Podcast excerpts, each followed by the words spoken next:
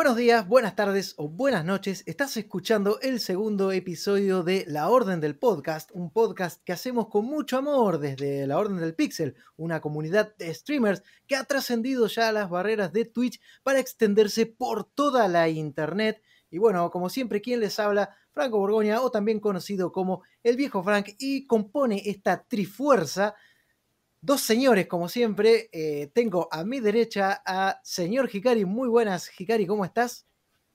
Bueno, Frank, ¿todo bien? Todo bien, todo, todo bonito, todo coqueto, como diría un gran amigo mío, y espero que, bueno, que tu día también vaya así de maravilloso.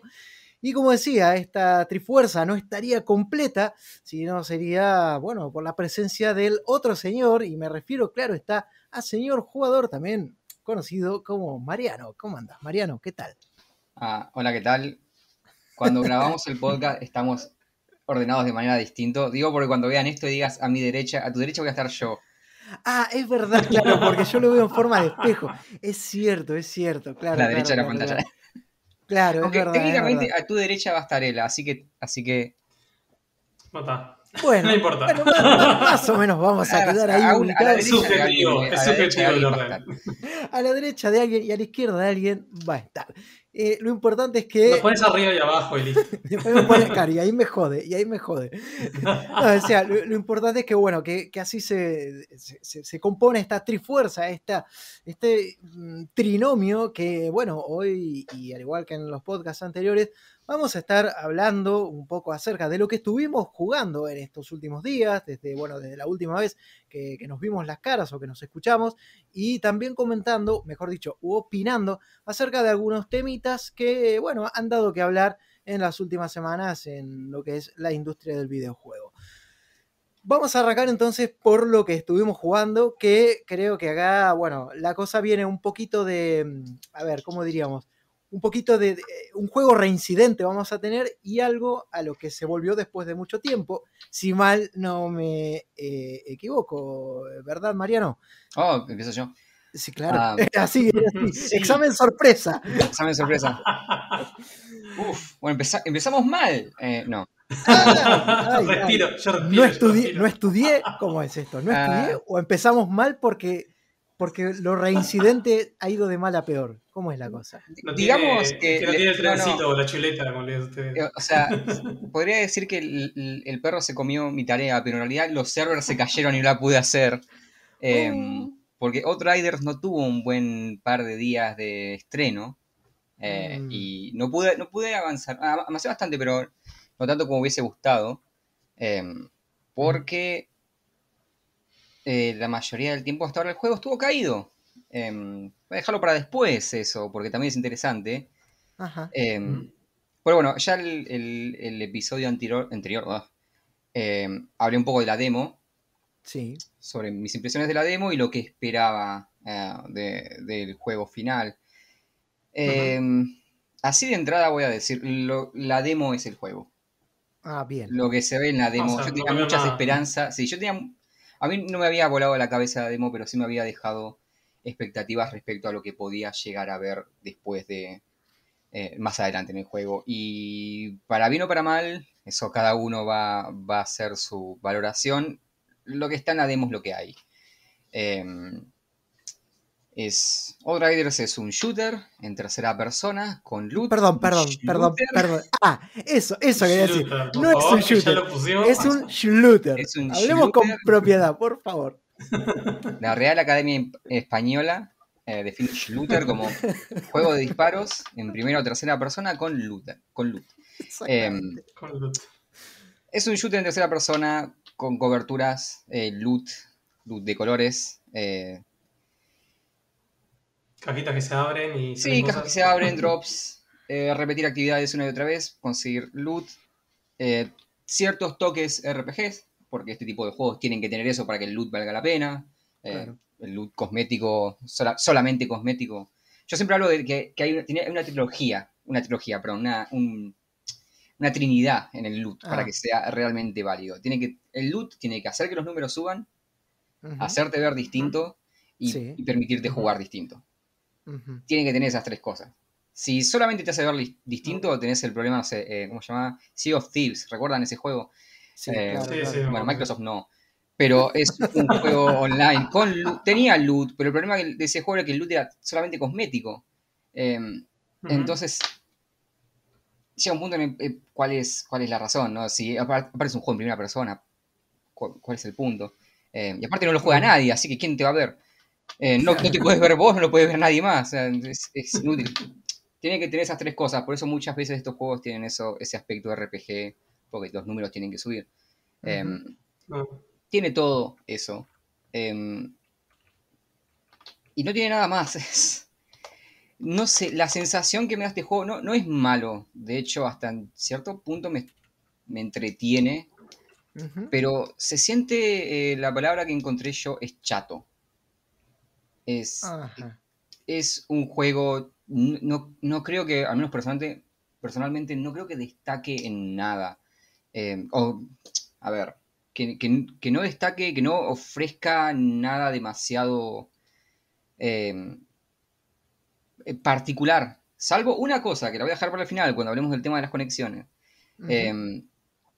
pero sí, es un shooter lo que se ve en la demo es lo que hay, los mapas, ya lo que comentaba la demo era que la demo solamente tenemos el primer mapa, em, y algo que decía era que el mapa era muy lineal. Sí, bueno. recuerdo que, mencionabas eso del tema de las coberturas, de los enemigos que por ahí estaban muy, muy lejos, perdón. Eh, bueno, el, tema del, diseño de los combates, eh, el diseño de los combates es el mismo en la demo y después de la demo se mantiene. Eh, yo decía que en la demo hacia el final me encontré con un jefe que ese, ese tipo de combate me hizo tener expectativas por sobre lo que iba a ver después. Hasta ahora llevaré unas 10 o 15 horas de juego. Eh, solamente hubo un solo encuentro de, la misma, de las mismas características. Eh, fuera de ese. El resto de los encuentros son todos iguales. Hasta. Pero. Em, muy parecidos son. Ya. Porque uno puede decir, eh, llegas a una arena y matas un montón de enemigos, eso, es un encuentro, y uno puede simplificar y decir, bueno, esos son todos los juegos de este estilo.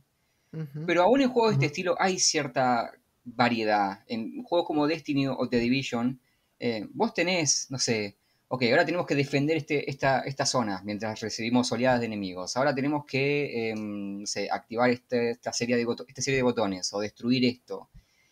Hasta ahora en Outriders todos los encuentros fueron matar a todos los enemigos. Claro.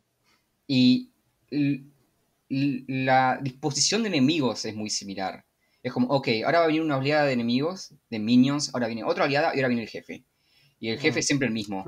O, siempre los, dos o tres mismos. Eh, ok, el tipo con, la, con la ametralladora gigante. Ok, un tipo con unas llamas. O, ok, otro mm, alterado. Alterados son algo así como mutantes, que es un poco el personaje que llevamos nosotros, que tienen poderes. Eh, ok, el jefe va a ser uno de esos tres. Mm, eh, o por ahí los, tres a la vez. Eh, ah. Y siempre va a haber uno o dos snipers lejos y vas a tener tres o cuatro tipos con escopetas o hachas ah, que te van a venir a atacar y el resto de los tipos disparándote. como... Y el objetivo es siempre matar a todos. Y eso es, eso es todo. Me, hace acordar más a juegos como Diablo o como mm. Borderlands, que no se, no se complica en ese sentido. Es, ok, anda, tenés enemigos, mataros. ¿sí? Andá a la siguiente arena, matar a los enemigos. y, la optimización está en eh, matar más rápido y avanzar más rápido, básicamente. Tiene pinta como que quisieron hacer un juego de moda y bueno, y salió lo que salió, ¿no? Mm, es que yo creo que no fueron, no fueron para el lado de, juegos como Destiny o The Division o, o, o siquiera Anthem. Em, creo que trataron de hacer algo más, más, más parecido a lo que es un Borderlands. Eh, Pero que yo, si el tema de los mapas, los mapas son todos así, vos entras a un mapa y sabés la cantidad de quests que va a haber en el mapa. ¿Por qué? Porque ves el pasillo principal, donde va a ir la historia principal, y luego si ves que de ese pasillo principal se desprenden tres o cuatro pasillos secundarios que llegan a puntos muertos, sabés por qué va a haber tres o cuatro misiones secundarias. Eh, porque básicamente ahí van a transcurrir y solamente puedes entrar a esos pasillos cuando vos eh, aceptaste las misiones. No hay nada de exploración en los mapas, salvo algún que otro cofre en, dentro de una arena. Los mapas son literalmente pasillos, en muchos casos, que van de una arena a otra, eh, no hay interacción, no hay exploración fuera de lo que es, ok, spawnearon los enemigos, tengo que matar a los enemigos. Luego por ahí podés buscar lo que son, hay algunos eh, diarios con algo de lore, o algunos cofres con, con algo de loot eh, o recursos, pero eso es básicamente todo lo que hay en cuanto a exploración y se, se limita a lo que es dentro de cada arena de combate. Después, cada arena, cada, cada arena de combate está conectada por estos pasillos lineales, súper limitados, que ya te digo, como mucho se dividen hacia zonas donde se dan misiones secundarias, em, pero no hay, no, no hay, no, no hay el mundo abierto de The Division. O, o Ah. ni siquiera, para no compararlo con esos juegos, no hay el mundo abierto de Borderlands, por ejemplo. Claro, No tenés eso. claro, claro. Eh, es más, ni, ni siquiera, ni siquiera es el mundo abierto de un juego como Diablo, que no sé si, jugaron Diablo, voy a poner Diablo Sí. 3 como ejemplo. Diablo 3 vos tenés el mapa general donde vas a cada zona eh, y se generan de manera aleatoria. Y dentro de cada Sí. zona tenés distintos dungeons, puedes tener quests. Acá nada, la- las zonas son, son 100% estáticas, no son generadas de manera aleatoria, son siempre las mismas, las quests son siempre las mismas. eh, y sí, es, es muy limitado. eh, es, es muy limitado y, y- y- y me llama la atención, siendo tan limitado, lo poco que ofrece en cuanto a variedad. Pues, ok, bueno, es un, es un mapa más limitado, pero teniendo ese control sobre el terreno más limitado, podrías hacer encuentros por ahí más variados, porque no tenés que, Ujú. que ajustarlos a, a condiciones random con, con el tema de, de mapas aleatorios o algo de eso. Pero no, los encuentros, ya te digo, son los mismos. Vos sabés que va a haber un encuentro porque de pronto entras a una zona y ves cobertura y decís, ok, das un paso, Sí. los enemigos se spawnean, limpia la zona. Ese es, ese es el objetivo. Y a veces por ahí, hasta ahora dos veces, tenés un jefe que por ahí propone algo distinto en cuanto a combate. Eh, este jefe que contaba el stream pasado, el, stream pasado el, el episodio pasado, o Sí, luego hubo otro jefe que era una especie de araña gigante, que luchabas en una arena, eh, y era solamente contra esta araña, tenías que ir esquivando, esquivando los, los ataques y golpeando un punto débil concretamente. Pero son esos los dos únicos casos en donde varió un poco el tema de los encuentros. Después es. Es todo igual. Y no hay. A ver, no, no la paso mal. Es, es divertido en cierta forma. O sea, la parte de shooter se siente bien, las armas se siente bien, no es súper. em, no creo que esté al nivel de un, de un Division o de un Hearts of War, pero creo que el, el loot es entretenido y las habilidades son entretenidas, entonces eh, hay, hay cierta variedad y que te mantiene enganchado, aunque sigue teniendo este La problema. de- repetición igual. ¿Cómo? La repetición de jugar siempre lo mismo, igual. O sea, el mismo estilo de pelea, más o menos las mismas pantallas. Aún así se hace entretenido. Sí, o- porque por suerte las- los combates son breves. eh, entonces, Mm. eh, si mantenés la dificultad, eh, el juego tiene este concepto de, de nivel de mundo. Diablo tiene lo mismo. Donde sí. vos a medida que vas subiendo de nivel, desbloqueas distintos niveles de mundo. Nivel 1, nivel 2, hasta nivel 15. Y a medida que sube el nivel, los enemigos son más fuertes, el drop es mejor. Eh, entonces, si mantenés eso más o menos a raya, cosa que puedas hacer los combates rápido, es, es un poco más disfrutable. Eh, si no, puede ser muy frustrante, por esto que comentaba el- el- la semana pasada, bueno, la semana pasada, el, Eh, Sí, podcast pasado. pasado. eh, porque a veces se dan estas situaciones en donde, no sé, me pasó varias veces que de pronto no podía avanzar porque los enemigos en otra punta del pasillo me, me acribillaban, pero tenía enemigos, estos alterados, los, o los jefes, que, que no jugaban con esas reglas, jugaban más como se supone que el juego quiere que juegues, eh, Claro. yendo a mi cara, pero no, no te jodo, yendo a mi cara, no, no estando unos metros, no, no, poniéndose en mi cara. Entonces yo me, no podía ir adelante porque me acribillaban, me quería ir hacia atrás, pero llega un punto en el cual el juego no te deja porque o la arena está bloqueada entre dos puertas que de pronto no se abren, o es- escombros que de pronto no puedes correr más, o en muchos casos el juego simplemente te dice, te pone un cartelito de em, está saliendo de la arena, básicamente. Claro. Eh, as- así Mm. de, de- de cerrado es el mapa. Cuando entras en una arena no puedes salir de la arena. Claro. Em, entonces terminaba muriendo porque los enemigos me destrozaban y era como, ok, tengo que matar a un enemigo para curarme, porque esa es la mecánica, tengo que matar para curarme, eh, a lo Doom, pero a diferencia de Doom, los enemigos están a la otra punta del mapa y no tengo forma de hacerlo. O peor, ya maté a todos los minions y solamente queda este jefe, que es una, un- una, una esponja de balas, y no puedo matarlo, no puedo hacerle daño, no puedo cubrirme porque por alguna razón decide siempre estar en mi cara. Entonces, si yo me voy a la punta del mapa, si de pronto maté a todos y decido ir a la otra punta del, ma- del mapa, cosa de tomar cobertura y matarlo de lejos, el chabón va corriendo y se pone en mi cara. Es muy frustrante. Eh, me, me hace acordar mucho a Remnant este juego. Ah, sí. No el juego en sí, no mecánicamente, pero la sensación que tengo. Sí, sí, sí. Es como, ok, esto es divertido, pero creo que me va a aburrir a menos que lo juegue con gente. Mm, ya. Se, Ah. se nota que esto con gente es mucho más, eh, mucho más agradable por, por cómo están diseñados los encuentros y, y esta cuestión de, ok, no, no puedo hacer esto solo. No puedo hacer esto O sea solo. que seguís solo Seguís sin probarlo con otra gente, entonces. Sí, sí, todavía no, todavía no juego con gente, porque si quieren pasamos a ese punto. Ah, sí, sí, sí, sí. Eh, antes, antes de pasar ese punto te quería preguntar una cosa. Que vos mencionaste, dijiste que el loot tenía que tener tres características. Y a mí lo que quería saber si el, digamos, si dentro de esas características que vos decís que este loot tiene, está eso de hacerte cambiar la forma de jugar. Sí, o sea, el loot es variado, tenés distintos tipos de armas, las armas tienen perks, y a medida que... El loot me hace acordar más a, a lo que fue Anthem, eh, pero Ajá. bien. Eh, Bien. ah, bueno, o sea, vos tenés distintas rarezas eh, diferenciadas con colores, y a medida que tienen más rarezas, los stats son más altos, pero aparte tenés perks. Los perks son interesantes, porque los perks hacen cosas como, qué sé yo, este arma congela a los enemigos. Ah, eh, bien, bien, bien. bien. Este arma, cuando vos recargas, hace una explosión. Sí, Eh, eso me, me recuerda un poco a Borderlands, ¿eh? es- sí, sí, es sí, Muy de es. em, pero no llega a, a por ahí. Bueno, Lo no absurdo. que- ¿Eh? A lo absurdo No, llega llega tan, al absurdo. O sea, un, un- un- un- Después tienes arquetipos de armas y los arquetipos van a disparar como, como esas armas y, y- Mm, Tal vez más como Remnant, ¿no? eh, algo así. No, creo que Border, Border- porque Remnant no tiene loot, loot random. Esto es todo random. No, random no, Esto es claro. todo random. Eh, tenés crafteo también. Sí, lo que no sé si tiene es mucho en cuanto a variedad visual. Eh, Ah. ya. algo que me llamó Mm. la atención a mí es que fui a- estuve viendo algunos streams, más que nada para ver algo del endgame, eh, porque todavía no pude llegar ahí. Medio que me hice una idea de cómo es el endgame, pero algo que medio que me desmotivó un poco es ver que la gente que ya estaba en el endgame se veía igual a como me veía yo, que no terminé la Ah, campaña.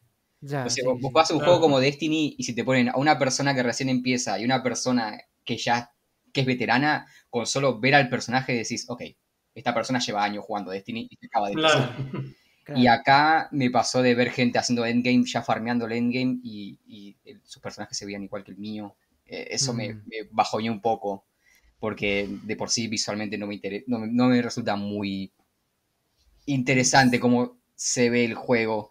Sí, sí, eh, sí, sí, sí. Eh, que ese es otro punto, cómo se ve el juego. Eh, ot- otra cosa interesante, o otra cosa a comentar respecto a la demo, es que por alguna razón el juego corre como la mierda ahora.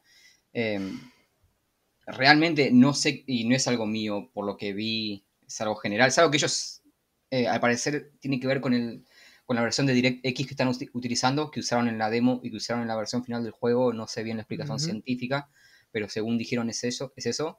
Eh, pero el juego corre notablemente peor eh, que en la demo. En la demo yo no tuve problemas a, a nivel rendimiento, pero en esta versión final el juego se veía borroso. Es como si tuviese un no sé si tiene o no, en las opciones no está, normalmente está un sistema de resolución dinámica. Ajá. ¿Vieron cuando la, la resolución dinámica la tienen activa en un juego? Eh, si son de esas personas. Eh, Sí. ¿Vieron cuando se activa que se ve borrosa la imagen mientras Sí, se ajusta? Sí, sí. Bueno, eh, tiene eso el juego, pero no tiene en las opciones una, una opción para deshabilitar la, la, resolución dinámica. Qué raro. Sí, entonces tuve que meter mano ahí. La solución era, no sé, desactivar el, el V-Sync por alguna razón. Eh, bueno, el juego se ve peor, el juego corre peor, eh, todavía tienen un montón de problemas técnicos. em, en- en- en caída de frames, el juego tarda mucho en cargar cosas y no entiendo por qué, no entiendo. Es, es un juego que yo no creo que se ve tan mal como mucha gente estaba ahí diciendo en, en internet los últimos días. Creo que el juego se ve ok. Eh, Es, de nuevo, como Remnant, es chato. Eh, cuando digo chato no lo quiero decir en- en- de manera despectiva, simplemente creo que está ahí a mitad. Es, Ujú. es a, a mitad de todo. Eh, Pero es un juego que cuando lo ves decís, este juego debería correr mejor. No entiendo por qué corre tan mal un juego cuyos mapas son tan diminutos, tan estáticos y no, no visualmente tan atractivos. Eh, tiene algún que otro paisaje, pero la mayor parte del tiempo... Ayer me pasó algo, por ejemplo, que estaba en una parte del mapa, en un escenario, mirando el fondo, diciendo, mm, ese fondo se ve muy bonito, es una lástima que esté jugando acá. Me, gustaría estar jugando en esa parte del mapa, que se ve mucho más interesante y bonita que esta en la que estoy, en donde es todo marrón y, podría ser, y realmente podría ser la arena de cualquier otro juego. O sea, es... En el fondo tenés como es como el que el juego tiene constantemente, el paisaje de juego de ciencia ficción. Sí, pero no te deja jugar ahí. Claro, no, pero está jugando en arena de shooter genérico número 32. Em, claro. Por ahí va variando, qué sé yo, es, muy temprano donde estoy. Em, pero sí, el, rendimiento del juego no se condice con lo que el juego tiene por ofrecer visualmente. Eh, mm. y, y especialmente con esto de los, de los escenarios y los mapas tan chicos, tan estáticos, no hay, no hay física, no hay física. Eh, no, no, hay, no es que... o sea, no entiendo por qué anda tan mal. no entiendo, porque vos, vos podés ver un juego así, no sé, Red Dead Redemption 2, vos ves ese juego al máximo, decís, ok, entiendo por qué mi PC le cuesta tirar este juego o por qué por momentos puede, puede caer el rendimiento. Pero este juego vos lo ves y decís, ¿por qué carajo anda así de mal? ¿Por qué está tratando en cargar eh, en cargar recursos, si solamente tuvo que cargar 10 enemigos. Claro. Sí, es que está, calculando físicas y partículas y tiene un mundo abierto y no hay nada de eso. Indudablemente debe ser un tema de optimización en el cual probablemente quiero creer que estén trabajando, digamos, para, para alcanzar algún tipo de, solución, ¿no? Sí, son cosas que no estaban en la demo, así que es algo que evidentemente pasó entre el lanzamiento de la demo y ahora, porque mucha gente está... Y aparte, estos problemas están está teniendo gente con PCs de gama alta. He mm. visto mucha gente eh, hablando de problemas con placas 380. Mm. Diciendo que tienen problemas de calidad de frames. Rendimiento. Claro, claro. Tienen más rendimiento que fijo. Em, eh, te iba a preguntar, ¿cuál es el tema, ahora capaz que es a donde ibas, el tema del online? ¿Qué pasa con el online? ¿Qué pasó con los servers caídos? ¿No te permitió disfrutar de la experiencia al completo? mira, yo en la semana miraba varias notas hablando del... Porque tuvo problemas, el juego salió, mucha gente quiso jugarlo, los servers colapsaron. Y todo, normal, en un juego online, o sea, era lo que veía yo, entradas a, los portales, decía, eh, Riders tiene un lanzamiento accidentado como cualquier juego online. Sí, sí, típico. Típico de cualquier juego online. El problema es que Outriders no es un juego online.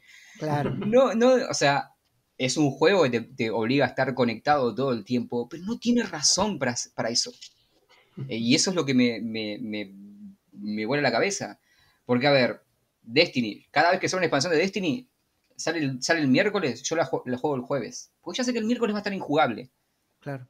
Eh, The Division, lo mismo. Eh, Warcraft, sale, una expansión nueva y sabemos que el primer día va a ser un desastre. Sí, sí, sí, va a colapsar. Sí, pero ¿qué pasa? Warcraft es un MMO masivo, un juego masivo multijugador. Destiny también, Destiny tiene misiones diarias, tenés zonas públicas, tenés eh, mapas abiertos donde puedes encontrar otros jugadores. Eh, The Division, The Division tiene PvP, también zonas abiertas donde puedes encontrar otros jugadores, misiones diarias. Outriders no tiene nada de eso. Outriders no tiene nada de eso, no tiene misiones diarias, no tiene, no tiene un Battle Pass, no tiene zonas públicas, no tiene, no, tiene, no tiene ningún elemento social, no tiene ni siquiera un chat global, no tiene nada que justifique estar todo el tiempo conectado. Claro. No hay nada.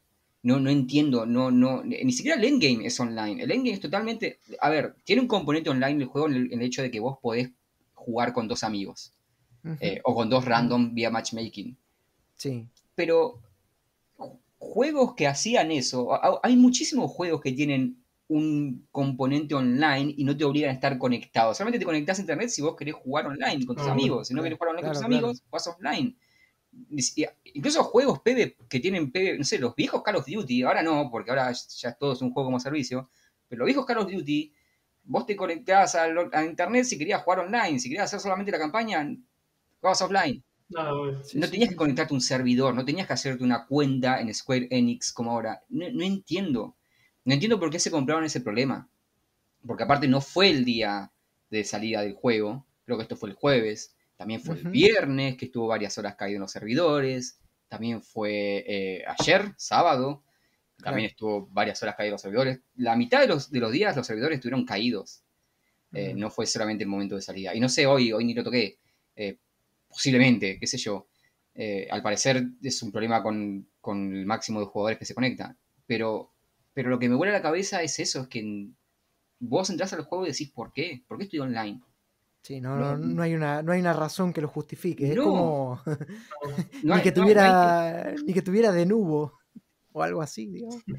Que a veces te obliga a no estar conectado a internet. Claro, que no lo tiene estaba pensando en eso en realidad. Diablo, ¿se acuerdan de Diablo 3 cuando salió? Que estaba el problema de siempre te obligaba a estar conectado online. Sí, sí, Sí. Al menos. Diablo tenía, se justificaba en la casa de subastas, que era una mierda, Claro, pero claro. técnicamente la casa de subastas lo obligaba a estar online al juego. Sí, sí, sí, sí. Pero acá no hay nada, acá no hay ni siquiera eso. No, no entiendo, no entiendo por qué, no entiendo por qué no podés jugarlo offline, offline y, y ahorrarte ese problema. Eh, Claro. y no sé, tengo que avanzar más. No pude avanzar mucho por eso tampoco. Eh, no llegué al endgame. Eh, el, el endgame tengo entendido que es similar a lo que es Diablo. Ajá. Es básicamente. eh, hay algo llamado expediciones. Las expediciones son como mapas generados de manera aleatoria, donde vos tenés que llegar al final del mapa eh, matando enemigos. Cuando matás enemigos, subís con una especie de barra eh, y, o, o de barra de progreso. Eh, y al final aparece un jefe, matas al jefe, abrís un cofre, sale loot. Cuanto más rápido lo haces, eh, Mejor. el loot. Y también vas subiendo de nivel la dificultad de las expediciones para mejorar, eh, mejorar el loot, lo haces más difícil, subís de nivel. Bueno, Diablo tiene un sistema similar con las grietas. Básicamente Sí. el loop es hacer rondas, mejorar tu tiempo, conseguir mejor loot, subir de dificultad, mejorar tu tiempo, conseguir mejor loot. Y No sé cuál, no sé si... El tema es que vos en Diablo tenés como un componente online con los marcadores. Entonces, cada temporada hay una tabla de marcadores con los tiempos de cada dificultad y de cada clase.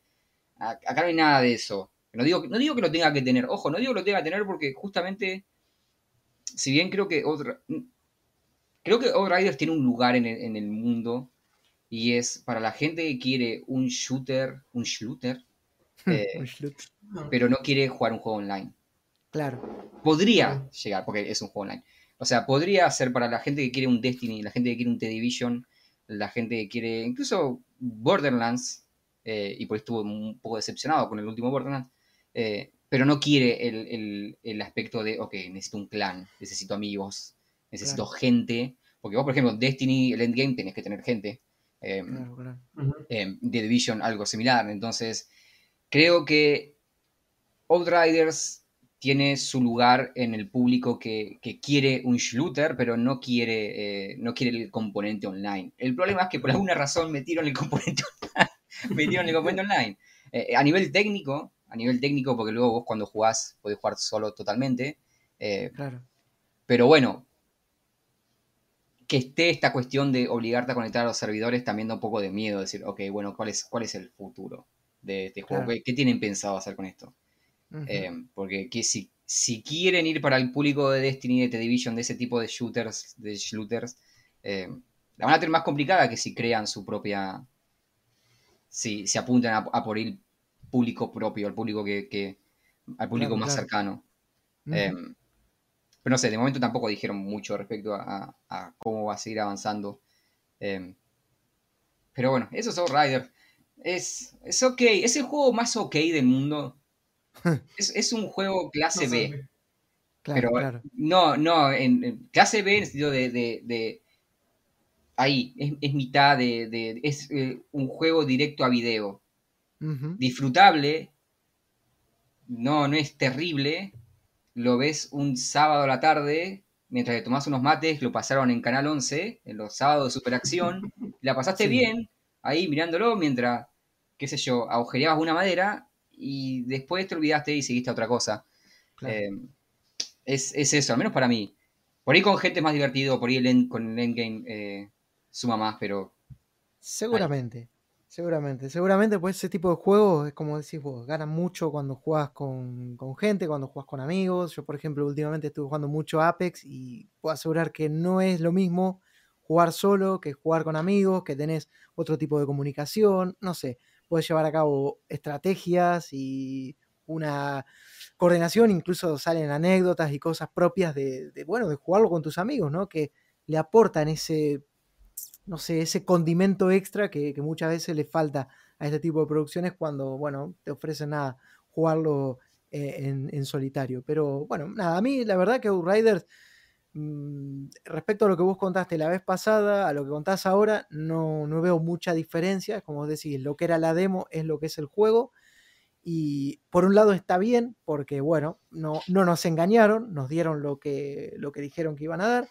Eh, pero por el otro lado, bueno, sí, capaz que se esperaba algo un poquito diferente, al menos en ese componente online, de, ver que, bueno, que, que, ofrecían al, al margen de eso. Eh, a mí me hubiera encantado probarlo. Lástima que, bueno, en Game Pass está solo, pero para consolas, para PC no está. Y, sinceramente no, me veo seducido a, gastar el dinero que vale en función de lo que contás. Creo que, de hecho, creo que es un juego ideal para jugarlo en Game Pass. O sea, en un servicio así, que te lo dé junto con un montón de otros juegos y, oh, tengo Rider, dale, venga, lo voy a jugar. Vamos, y ahí seguramente vas a tener la posibilidad de jugarlo con más amigos y todo. Pero bueno, veremos si en algún futuro cercano, espero, Microsoft lo, termina agregando y, de repente lo, podemos probar, qué sé yo, podemos jugar ahí, ir, a outridear en compañía.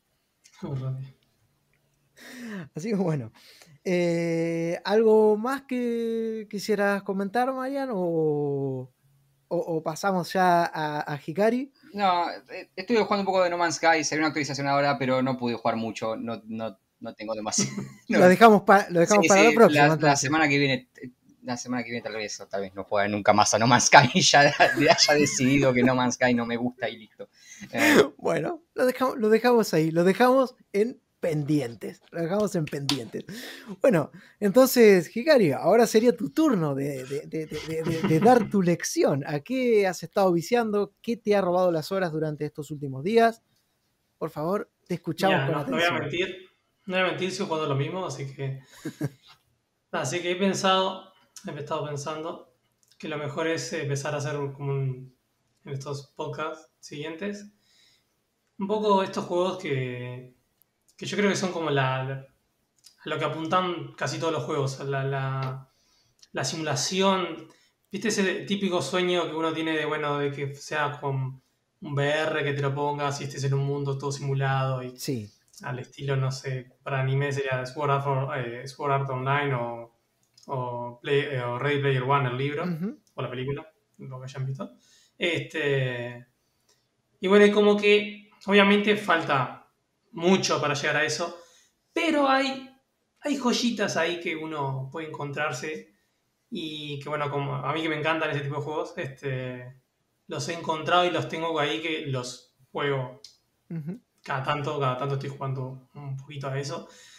Y bueno, entonces hoy quería arrancar con uno que, que, tengo especial cariño, que se llama Kenshi. Ah, sí, sí, lo conozco. Ah, ah, este, un juego bastante, para mí bastante oscuro.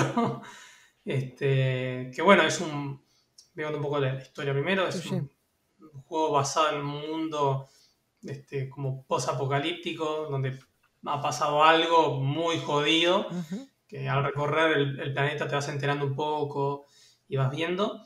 Este, hay varias razas, este, entre ellas, tenés humanos, tenés unos que, una especie de raza que es como, como hormigas, digámosle, porque son como un, como un panal, así una cosa medio extraña.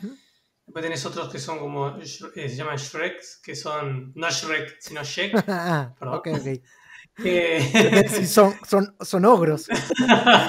O, cebollas. o cebollas. O cebollas. que este. Bueno, son una especie como con cuernos así, bastante muy guerreros. Y después tenés eh, esqueletos que le dicen que son. son robots. Son un poco.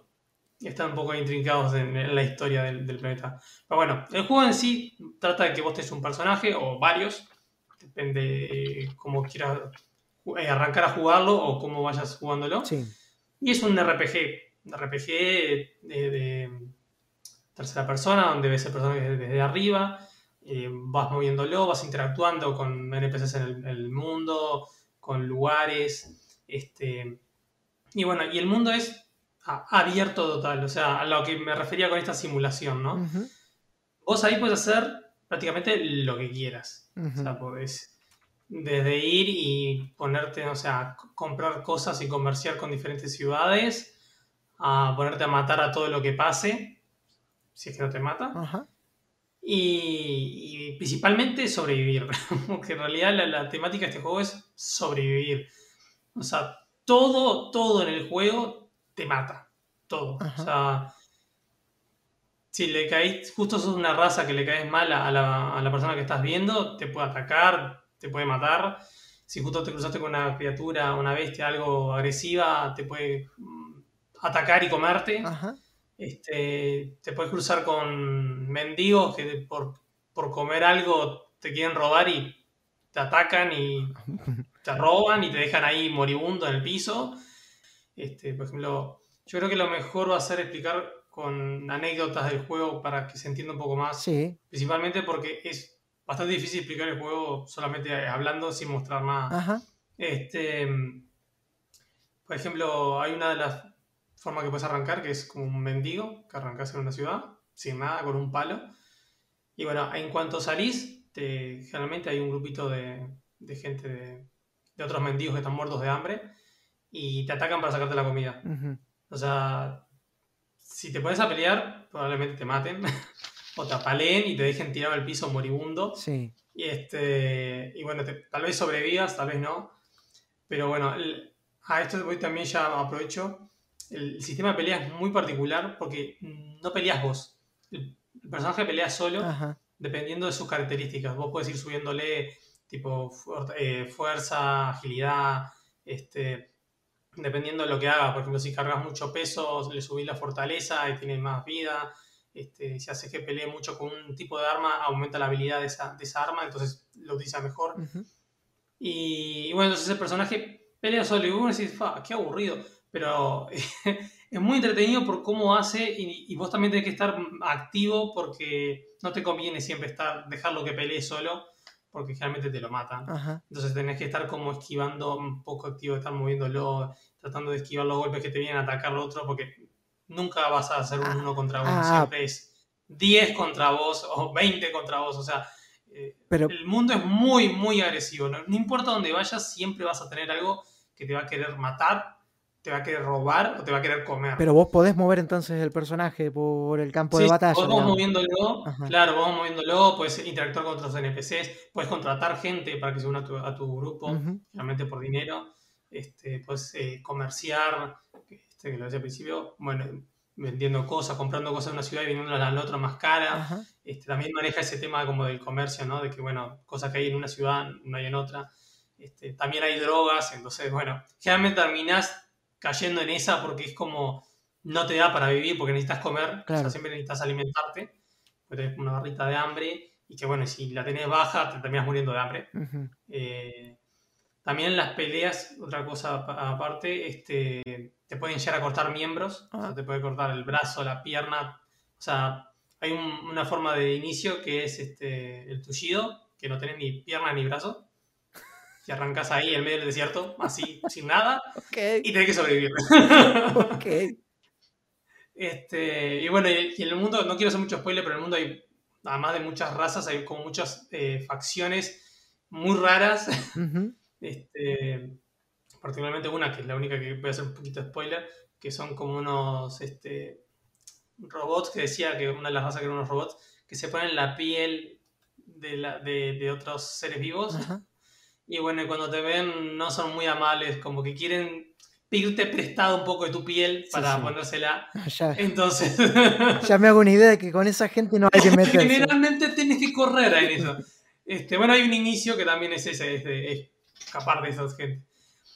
Eh, bueno, eh, lo que iba a, iba a contar, eh, uno de los inicios que, está muy bueno, que es cuando juegas como un esclavo, que puedes ser esclavo acá perfectamente. Te puede, es más, puedes jugar cualquier inicio, te pueden agarrar un esclavista, te puede agarrar y meterte como esclavo y tenés que trabajar para ellos. O sea, en el momento en que te escapes o quieras hacer algo, te van a agarrar, te van a pegar, o sea, te dan una paliza y vas a estar un día o dos tratando de recuperarte en una jaula y bueno, y después tratar de escapar otra vez. Pero bueno, cuando inicias así, que inicias como con cuatro, creo que eran cuatro personajes, tienes que tratar de escapar. Y bueno, siempre tienes que estar haciendo lo que ellos te piden. Generalmente te piden picar piedra o, trabajar en, granjas. Que eso tienes que hacerlo activamente. O sea, no es que vaya. Y si no lo haces, te van y te pegan. O sea que aprendes. O sea, hacerlo lo tenés que hacer. Y bueno, entonces tenés que estar viendo cómo escaparte de ese lugar. Porque, bueno, obviamente no vas a querer estar jugando todo el día ahí adentro, ¿no? Eh, haciendo lo que te dice el NPC. Y bueno, entonces ahí es como un error aprender de tus errores y tratar de, bueno, solventar o subiendo habilidades, por ejemplo, tratando de, hacer abrir las jaulas a los otros. Y bueno, me ha pasado, por ejemplo, de con esos cuatro arrancar y bueno, que uno haya muerto por palizas tratando de escaparse, otro tratando, abriendo jaulas de un montón de gente, escapándose todos juntos y al final que todos escapen menos vos. porque te agarraron. Este, aprendiendo también a usar sigilo, que también es otra de las habilidades que puedes subir. Y bueno, tratando de pasar sigiloso y que no te vean y, escapar. Y aún así escapando es re difícil porque cuando escapas tenés, este, sos un esclavo fugitivo. entonces tenés la etiqueta. Entonces cuando te ve alguien, te reconoce y dice, este es esclavo y te van a perseguir. Y, bueno, entonces lo, bueno de los juegos es que tenés esa libertad de hacer lo que quieras, en donde quieras. Y, y el mundo es tan agresivo y tiene tantas cosas que siempre hay algo nuevo, siempre creas una historia, que creo que es lo principal de Kenshi, que es que creas tus historias. O sea, ninguna partida que juegues va a ser igual y en cada partida vos vas a tener una historia que vas a recordar. Por ejemplo, mi primera partida fue, me hizo una, una mujer y por alguna razón cuando fui a reclutar a alguien agarré a otra mujer y después cuando fui a reclutar a, reclutar a otra mujer y después dije, ¿sabes qué? Voy a hacer todo grupo de mujeres. Y bueno, entonces tenía todas mujeres, era un grupo todo de mujeres y, y bueno, y fui avanzando, fui explorando casi todo el mundo. Este, bastante complicado porque muchas murieron en el camino, este, algunas quedaron sin piernas, que bueno, eso también podés comprar como unas prótesis ah. que son de robots, te las puedes poner y bueno, como que solventas el tema de, estar sin un brazo, por ejemplo, o sin una pierna. Este, y bueno, y, y, bueno, la otra parte que tiene el juego que también, o sea, más de un RPG es eh, de estrategia, simulación de estrategia, porque puedes empezar a construir como tu propia ciudad. Mm. ¿No? Entonces, como que ahí pasa del RPG, o sea, que puedes seguir jugándolo, así como RPG, pero puedes jugar también como si fuera un juego de estrategia. O sea, vos vas construyendo tus bases, de que eh, investigar tecnologías para construir mejores estructuras, este, sitios como para, por ejemplo, si vas a minar eh, hierro para construir las cosas, este, construir las estructuras que producen el, que procesan el hierro, este, puedes construir granjas y sacar comida para tu, para tu grupo y así. Entonces el tema es que no es simplemente vas a hacer la casita y estás todo precioso, sino que te atacan, porque depende de dónde estés, las facciones que están cerca y si no les gusta que hagas una, un campamento ahí en su, en su, territorio, entonces te empiezan a atacar. Y, y, bueno, a esto iba, porque bueno, cuando jugué con este grupo de mujeres, me fui a una isla que la vi reapartada, dije, acá no me va a atacar nadie, estoy, estoy re tranquilo. Y bueno, resulta ser que en la isla esa está lleno de cangrejos, no sé por qué. Unos cangrejos gigantes. y hay un cangrejo gigante, gigante de verdad, que lo traté de matar un montón de veces y no pude. este, y bueno, y me atacaron una, empezaron a atacarme, o sea, yo muy tranquilo ahí en esa islita, me empezaron a atacar un grupo de, gente con cangrejos, que no entendía nada, porque, no sé, unos tipos, todo, una armadura grande con cangrejos. Y este, de mascota. Entonces te atacan con los cangrejos y bueno, es bastante complicado, por cierto, parece que necesitaba un cangrejito, pero no estaban salados los cangrejos. Y, y, bueno, después que sobreviví a varias oleadas de estos tipos, agarré una expedición, o sea, agarré un grupito de, gente que eran los más veteranos y saqué, los sacaba a hacer la expedición porque este, quería ir seguir explorando y agarrando cosas que puedes agarrar en el mapa. Sí. Este, hasta que llegué a una ciudad que estaba como al sur de donde estaba yo, donde eran todos gente con cangrejo de mascota. Y cuando llegué estaba el rey, o la reina, no me acuerdo, cangrejo, que era una tipa con un cangrejo enorme. y que ahí descubrí de dónde mierda venía la gente que me estaba atacando con cangrejo. Y que obviamente cuando me vieron no se pusieron muy contentos, digamos, que claro. a lo que tuve que huir, se murieron unos cuantos más y bueno. es, que vos, es que vos seguramente te metiste en la isla de los cangrejos y tendrías que haber ido a la isla de los caramelos, que es igual a la isla de los cangrejos, pero con cangrejos más chiquitos. bueno, después otra, otra partida que tuve, la arranqué, es un, inicio que sos como un ladrón, que robaste es un arma legendaria y bueno, entonces sos un personaje que tiene un arma muy fuerte, pero que está perseguido por todo el mundo. Claro.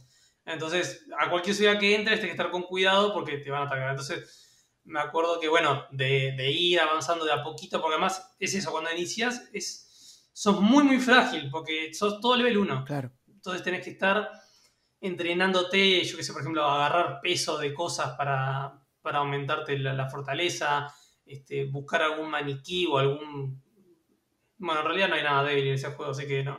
Diría alguna criatura débil, pero no. Este, hay maniquís que puedes entrenar, entonces, bueno, los mandás ahí a entrenar con el maniquí.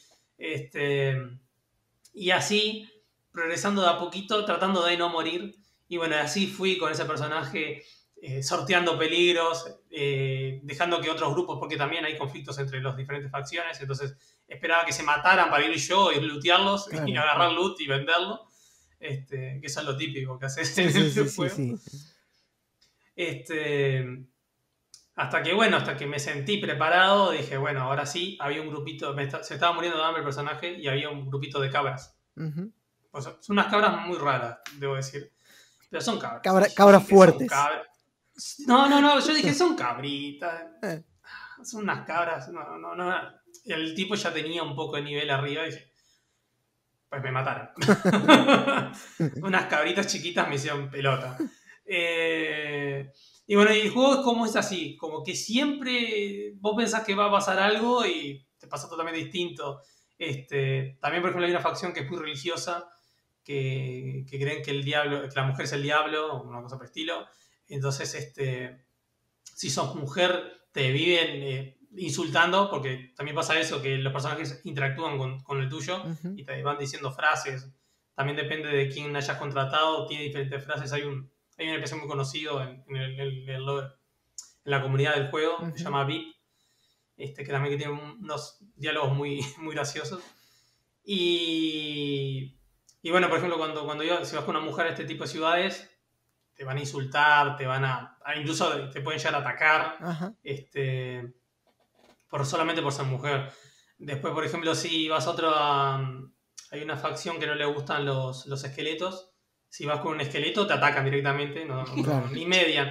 Vas y es como, hola, soy un esqueleto, pum, ataque. O sea, además sin saberlo, ¿no? Porque vos no sabés eso. Es más, estoy tratando de obviar qué facciones son para que el que vaya a jugar se sorprenda también. No, no, claro, claro. Este, este, bueno, por ejemplo, también hay, me ha pasado de, contrapartida explorando, porque hay como ruinas, porque como dije es un mundo post-apocalíptico, y se nota que antes era una civilización muy avanzada, ves naves gigantes destruidas en medio del desierto, este, y bueno, entonces hay como ruinas y tal, te pones a investigar para sacar loot bueno, que es donde sacas el loot. Y me ha pasado de ir y encontrarme con unos bichos horrendos que son como unas arañas. que te atacan, y no solo que te atacan y te hacen mierda, sino que te comen después. Entonces, me ha pasado de, por pasar ahí justo no verlas porque son chiquititas y te atacan y ya, perdiste, ya otra vez otra partida porque directamente ya se, te lo comen. Este, y bueno, y, como que el mundo es eso, es como esa interacción que tiene el juego, este, que siempre estás, como que no sabes con quién te vas a encontrar, aún yo jugándolo hace años. Sí no sé con qué me voy a encontrar cuando juegue. Una pregunta, dijiste que la araña te come y ahí perdés y una nueva partida. O sea, no tenés la posibilidad como de cargar la partida hasta antes. Sí, podés guardar y cargar, ah. pero a menos que justo hayas guardado antes y bueno. Ah, ok, ok, ok, ok. si vas guardando periódicamente, te puede llegar a salvar de esa, pero está. Ah, ok, ok. Este, lo que me refiero es que, bueno, o sea, como que el mundo es muy agresivo, si no vas a estar constantemente cargando la partida. Sí, sí, sí, sí, sí, sí, entiendo, entiendo. Entiendo, pero la verdad se escucha bastante interesante y algo que me llamó la atención de Kenji es que es un juego que, según tengo entendido, fue hecho por una persona. Eh, no sé si es así. Si, si, Studio. No, en realidad son estudios, no estoy muy seguro. Si estoy sé que son Lofty Studio, que son unos de. Mm, de ¿Cómo es? De, Inglaterra, no. Eh, United Kingdom. Ah, bueno, no, no, no, está bien, está bien. Porque tenía, tenía esa. Mm, como esa data, digamos, que lo había hecho. Sí, bajo el nombre de un estudio, una sola persona había estado trabajando como 10 años en el juego o algo así.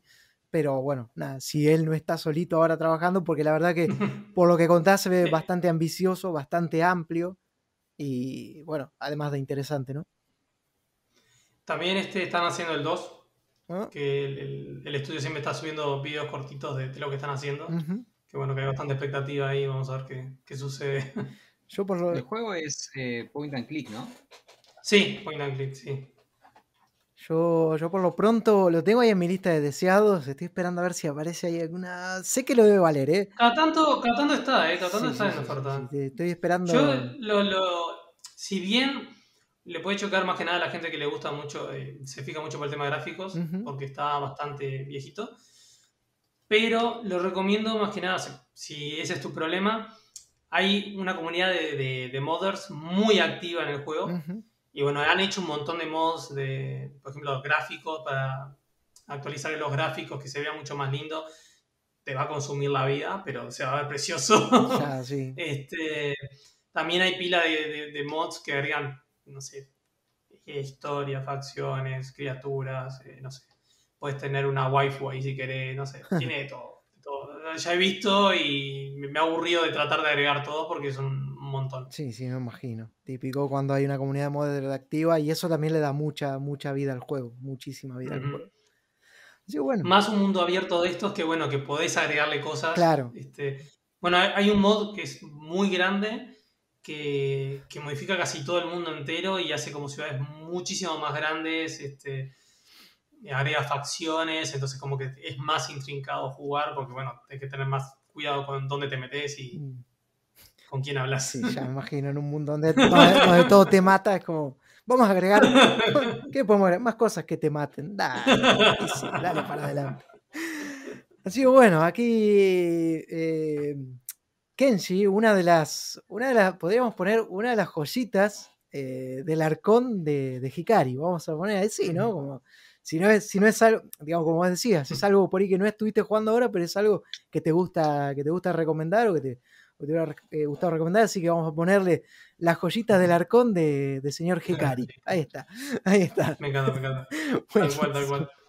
Bueno, y creo que ahora sería mi turno, ahora sería mi turno, ¿verdad? Eh, yo sí estuve jugando algo, estuve jugando algo más actual, estuve jugando algo, bueno, relativamente nuevo para la fecha en la que estamos grabando este, este podcast, pues es un juego que salió el ah, primero de abril, creo, o el 30 de marzo, si, si es que no estoy eh, que el 31, perdón, dije 30, no, el 31, el 31 de marzo salió, sí, el 31 de marzo. Eh, me refiero a Narita Boy, un juego muy, muy, muy interesante que le estaba esperando con muchas ganas. Eh, un título, bueno, que había empezado su camino de desarrollo ¿no? en Kickstarter y tal. Y bueno, luego de haber este, hecho una campaña bastante exitosa y seguir trabajando, finalmente eh, el estudio COBA, eh, si mal no recuerdo. Eh, sí, estudio COBA, que es un estudio radicado, está sentado en Barcelona, digamos, bueno, en España, pudo finalmente traernos, acercarnos su creación. Y la verdad es que he quedado muy satisfecho con lo que Narita Boy me ha ofrecido. Es un juego de, de plataformas, es un que tiene por ahí algún pequeño toque Metroidvania donde bueno, nosotros somos un, básicamente un muchacho, un chico, un jovencito que está jugando ahí con, su, con una consola y de repente, bueno, se va a dormir, ¿no? Y la consola se prende y dice, bueno, te necesitamos, tenés que salvar el mundo digital. Este mundo digital es un mundo hecho por alguien a quien todos se refieren como el creador, y eh, está siendo amenazado por bueno, unas fuerzas eh, lideradas por un villano conocido como Him o, él, digamos, sería. Mm. y bueno, y nosotros ahí vamos a meternos en este mundo digital con este muchachito, eh, a quien todos van a empezar a llamar Narita Boy. Porque es, eh, bueno, básicamente hay toda una historia por detrás y en, resumidas cuentas, o sea, básicamente es un, es un juego hecho eh, para una consola que se había publicado y ta, ta, ta, pero tampoco quiero profundizar mucho en la historia porque es una parte importante del juego, ¿no? Entonces, bueno... ¿Es, ¿Es, un juego sobre la película Tron? Bueno, eh, tiene... Porque la, trama que estás contando es muy parecida. Y encima, y encima la canción donde inicia es tipo Red Daft Punk. Sí, sí, A ver, a ver, tiene, tiene mucho... cuando yo lo jugué también empecé... Digo, esto es muy Tron de repente, esto... Eh, ok, pará, estoy viendo, estoy viendo el arte el arte principal del juego y es básicamente la, la, tapa de Tron. Sí, sí, sí, sí, sí, sí, es mucho, eh, hay mucho de Tron en, en, Narita Boy, o hay mucho, sí, hay mucho de, hay un poco de Narita en tu Tron, podríamos decir. Ahí va, ahí va, yo creo que va más ahí. ¿eh? Tron es genial, no tengo ningún problema con un juego basado en Tron. No, ¿eh? no, no, digo como algo malo. No, no, no, no, pero sí, sí es cierto, porque cuando uno lo empieza a jugar, empezás a, a, a percibir esas cosas, como decía eh, Hikari, la canción del inicio, vos decís, uy, esto tiene unos vibes a, Daft Punk que no lo puedes creer, ¿viste? Y, Está muy buena esa No, no, ¿eh? la banda de sonido es de los mejores puntos que tiene el juego, es maravillosa. Eh, en especial, digamos, una canción que, bueno, que aparece sobre el final, digamos, yo pues no había escuchado el, soundtrack, pero está disponible ahí para escuchar en YouTube. Eh, una canción, bueno, también muy, muy, muy buena, muy épica. El juego tiene, como decía, es un juego de aventura en 2D con algunos elementos Metroidvania, porque de repente nosotros a veces vamos a necesitar de, mm, no sé si de cierto tipo de habilidad para abrir caminos, pero sí es como que eh, vamos a necesitar de ciertas herramientas para poder avanzar eh, y abrir algunos caminos pero demasiado específico. Es como también un Metroidvania muy chiquitito, muy comprimido, muy que tiene algunos poquitos elementos, ¿no? Eh, y bueno, mm, lo que vamos a hacer en este mundo digital es ir enterándonos un poco acerca de lo que está pasando, qué sé yo, vamos a conseguir una tecnoespada, que va a ser el único arma que vamos a, tener en todo el juego, la cual se va a ir actualizando con unos floppy disk, con unos disquets, ¿no? Que nos van a ir dando habilidades nuevas. Por ejemplo, yo qué sé, hacer como una embestida, una esquiva, un ataque desde el aire, eh, distintas cositas ¿no? que, se nos van a ir eh, desbloqueando a lo largo del juego. También después vamos a conocer como a unos eh, compañeros, a unos colegas, como los, los, nombres del juego, que nos van a dar también como ciertas habilidades especiales, además de poder mm, cargar nuestros ataques con distintos tipos de elementos que, bueno, van a hacer más daño, no a los enemigos que posean un elemento distinto, sino a los enemigos que posean el mismo elemento. O sea, nosotros vamos a dañar, por ejemplo, hay unos que aparecen con una llamita azul. Bueno, nosotros vamos a hacerle más daño a los enemigos que tengan la llamita azul, si es que nosotros activamos ese poder, pero los enemigos nos van a hacer mucho más daño a nosotros. O sea, nosotros vamos a poder y capaz que matarlo de dos golpes a un enemigo que normalmente podría tomar ocho golpes matarlo, bueno, en dos golpes lo vamos a liquidar, pero a su vez el enemigo nos va a poder hacer lo mismo a nosotros. O sea, en dos golpes nos liquida. Em, en fin, que vamos a ir progresando en la aventura, como digo, una aventura muy visualmente espectacular porque tiene un pixel art muy bonito el juego y tiene siempre ese filtro eh, como que lo hace sentir que estás viendo un VHS que se ve como muy como media como quemada la imagen, no sé, como un, filtro muy particular, ¿no? Que es muy característico del VHS, incluso con las scan lines que van pasando por el costado como si fuera una especie de televisor de, tubo, ¿viste? Eh, y nada, animaciones muy bonitas, muy, muy lindas. Eh, incluso tiene algunos cutscenes con un pixel art realmente, pero que te deja en plan, qué bonito se ve esto. Eh, o sea, qué bien le queda el pixel art a este juego. Eh, a mí me encantó. Ya de por sí siempre digo lo mismo. El pixel art a mí, me gusta mucho, me encanta ese amor que hay, ¿viste? Eh, que el desarrollador pone a cada pixel para hacer que los personajes de repente sean expresivos. Yo, me encanta ese, arte, esa forma de, de, animar un juego. Pero Narita Boy es como que van un pasito más allá y te hacen de repente hasta sentir como que estás viendo un, un dibujo animado, pues se mueve todo muy fluido, muy, no sé, muy, muy bonito. Eh, nosotros, bueno, tampoco quiero eh, comentar mucho más allá porque creo que es un juego de estos, no es un juego largo, es un juego que te puede durar 4 o 5 horas, capaz que un poquito más, dependiendo de qué tan bien o qué tan mal lo haces. Entonces, por ahí, cuanto más vas hablando, al final terminas contando todo el juego y, no es la idea. Em, porque, claro, lo, bueno es que, es que lo descubra, ¿no? El que, el que lo va a jugar. Eh, es un juego que, bueno, nosotros en la medida que avanzamos, como decía, la, espada se va a ir actualizando, tal, van a ir apareciendo distintos enemigos eh, representados por el color rojo, porque este juego es como que gira en torno a, al tricroma, que es, bueno, eh, el color rojo, azul y amarillo, ¿no? Y, bueno, los, parece que el color rojo es como que se reveló, tal, son los que están liderados por este HIM, nos van a atacar. Em, y bueno, vamos a enfrentar un, un montón de jefes. El juego tiene muchos jefes. Eh, algunos más eh, divertidos que otros en cuanto a lo que es eh, mecánicas de combate. El diseño, la verdad que de todos los jefes me pareció muy lindo, muy vistoso, pero sí es cierto que hay algunos combates que son más aburridos que otros, son muy simples, digamos. El primero, por ejemplo, el jefe está buenísimo hecho, pero es un combate muy, muy sencillo, ¿no? Que un patrón muy claro tiene el enemigo y, no demanda de mucha habilidad, digamos. Eh, sí es raro porque, eh, o, raro o, no, pero sí se nota que después, en la medida que vas avanzando, ya sí el juego te empieza a demandar un poco más de, habilidad al mando, ¿no? O que hay jefe que te tira un, no sé, rayos que tenés que esquivar o que te va tirando cuadraditos y el personaje tiene que saltar, agacharse, hacer un dash, eh, no sé. Sí.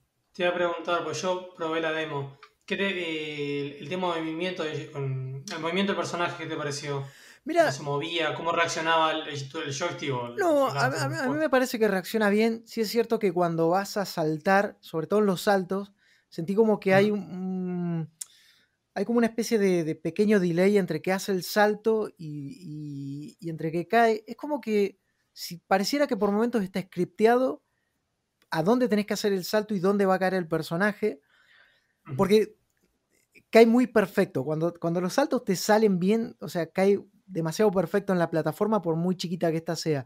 Pero el problema es que a veces, sobre todo al principio, cuando no le tomas muy bien la mano a, esa forma de moverse tan, como digo, en los saltos sobre todo, bueno, puedes caer mucho, eh, te puedes joder un poco, mm, es como que salta muy lejos, muy alto, entonces por ahí decís, uy, me voy a caer, lo tratás de controlar en el aire y te caes porque no tenías que controlarlo, simplemente tenías que dejarlo que el personaje salte y llegue a la plataforma. Eh, en ese aspecto sí me pareció por ahí, bueno, un pelín extraña la movilidad.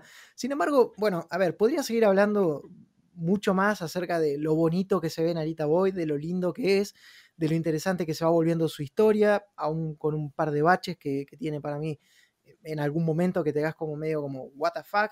Eh, sí es cierto que tiene un, final que te deja expectante y, esperando más acerca de este mundo, acerca de este personaje. Eh, ya dije acerca de la banda de sonido, también me parece maravillosa. El combate, todo está muy bien, pero sí tiene algunas cosas que no me gustó el juego.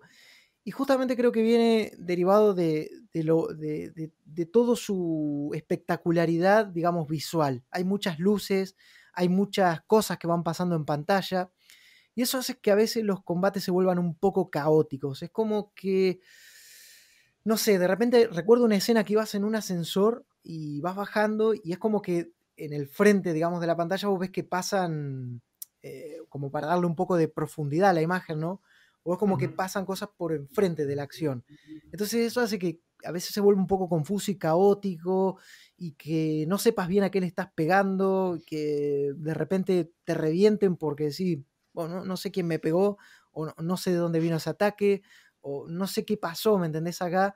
Eh, y eso resulta un poco molesto, sobre todo porque mm, es como que se siente un poco eh, de dificultad artificial de repente, ¿no? Como decir, bueno, te la voy a complicar acá en esta secuencia simplemente para estirar un poquito más ese, ese combate, ¿me entendés?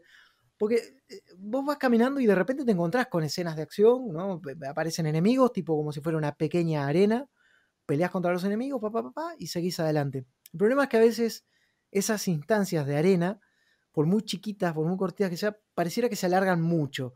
A veces por este tipo de cuestiones y otras veces porque te, empiezan a spamear enemigos, eh, digamos, que también eh, uno que vuela, otro que no sé qué, otro que sale corriendo y te atropella, ¿me entendés? Y hace un ataque que abarca toda la pantalla. Entonces es como que es, eh, no sé, resulta más, no sé si, no es frustrante, no es, molesto, esa es la palabra. Es como que quiero seguir adelante, quiero descubrir qué pasa en este mundo. Deja de ponerme combates al pedo.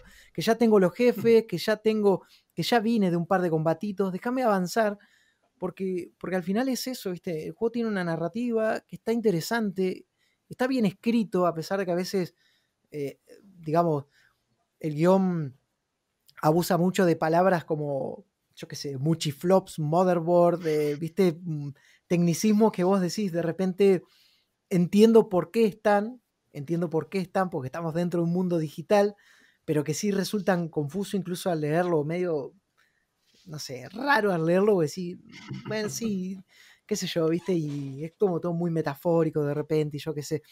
Pero, pero nada, viste, como decía, por ahí esa es un poquito la crítica que tengo para con el juego. También a veces que nos hacen ir mucho de un lugar a otro, en plan de, bueno, vos tenés que ir consiguiendo llaves para abrir distintas puertas. ¿Se acuerdan? Como Doom, por ejemplo, que era, necesitas la llave amarilla para pasar por la puerta amarilla, necesitas la llave roja, bueno, este juego como que abusa también un poco de eso, en plan de, eh, para pasar acá necesitas la llave que abra este lugar. Ok, ¿dónde está la llave que abre ese lugar? Bueno, eh, creo que la tiene eh, no sé qué persona que está en tal lugar. Bueno, voy a buscar a esa persona que está en tal lugar, que capaz que está en la otra punta del mapa. Encuentro la llave y ya está, no había nada más. No había una pelea con un jefe, no había algo que pusiera a esa persona en peligro. No, no, era ir a hablar, che, ¿me das la llave? Bueno, toma, te doy la llave. Bueno, ahora volvé al otro lugar y abrí la puerta. Y ya está, digamos. Y es como que, ok, otra vez, entiendo por qué lo haces, pero a veces es como que abusas mucho de eso. O sea, eh, me refiero al juego, abusa mucho de eso. Y es como que sí, no quiero caminar otra vez hasta la otra punta del mapa, ¿viste? Y, y es lo mismo, ¿viste? Quiero seguir descubriendo la historia, déjame seguir avanzando, porque me interesa lo que está pasando. No me saques del mundo o no me saques de esto que me estás proponiendo por hacerme ir a buscar llaves una y otra vez. Por eso son las dos cosas más eh, que a mí en lo personal más me molestaron, pero por lo demás, o sea, por lo, por lo que comenté, así, un poquito por arriba de la historia, bueno, la jugabilidad me pareció buena, muchos combates contra el jefe, un apartado gráfico realmente hermoso, una historia que es eh, muy interesante, sobre todo al, comienzo, porque no, entendemos muy bien qué va pasando y la verdad que es muy interesante cómo lo van contando. Eh, y, bueno, nada, y como dije, la banda de sonido que me parece espectacular. Eh, Narita Boy, para mí un, recomendado y en especial para todos aquellos que, por ahí vivieron parte de los 80 y, y principios de los 90 se van a sentir como un golpe a la nostalgia eh, muy, muy duro y bueno, como digo, un juego muy recomendado para mí. Se, ve muy bonito. ¿Se puede, se le puede quitar el efecto ese de... no, no se puede, es, que esa es la gracia. De verlo como en una pantalla. No, o sea, entiendo el... Sí, mira, las líneas y eh, eso. creo que en las opciones, si mal no recuerdo, había una, una opción que te permite suavizar un poco el, el tema de las líneas y todo eso no sé si quitarlo del todo porque, porque justamente creo que el juego lo que quiere es que lo veamos como a través de, esa, de, ese punto de vista, por decirlo. Pero sí que te suavice un poco las, eh, los efectos, digamos, esos del scan, ¿viste? Y tal, que, que, que, que como decía, ¿viste? Por momentos puede resultar muy, un poco cansador, ¿viste? Me, me, pasó cuando estaba mirando el tráiler, eh, principalmente el marco mm. eh, y el que hace los, los bordes sí. Eh, que dobla los bordes de, de, la pantalla como para que parezca estar viendo en un televisor. Sí, sí, sí. Cuando estaba viendo el trailer pensaba, ok, quiten eso y déjeme ver el juego. sí, sí, sí, sí, sí, sí, suele, A mí lo otro es que como que tienen muchos colores muy brillantes, ¿no? Este, yo creo que al principio debería poner uno de ese típico cartel de esto puede causar epilepsia porque, sí. porque hay momentos que es como... es un juego muy demasiado colorido, ¿viste? Es mucho, mucho color, muy no sé, es muy, es visualmente muy bonito, pero sí, sí es cierto que tiene mucho, muy saturado los colores. Eh, es que a veces necesitas un poco el contraste mm. para, para poder ver, poder centrarte en la acción. Sí, sí, sí, sí, sí, sí, sí, sí, totalmente. A ver, pero bueno, nada, eso. Eh, a quien quiera darle una chance, Narita Boy, ultra recomendado. Y está en el Game Pass, eh, está en el Game Pass para PC también, así que nada, cualquiera que, pueda este, darse el por decir de algún modo, el lujo de contratar ese servicio, lo va a encontrar y lo va a poder disfrutar este, y creo que, va a quedar más que satisfecho. Y bueno, eh, creo que aquí terminaríamos esta, esta, primera parte, este primer bloque de, bueno, qué estuvimos jugando, las cositas del arcón de Hikari. Eh, y ahora, bueno, mm, iríamos al segundo bloque ya un poco a tocar eh, que es opinión, ¿no? Acerca de, este mundo tan apasionante de los videojuegos. Pero, pero antes, pero antes, eh, vamos a ir, vamos a dar lugar a esta pausa musical que hoy eh, la va a presentar señor Hikari. Así que, ¿cuál es el tema del podcast?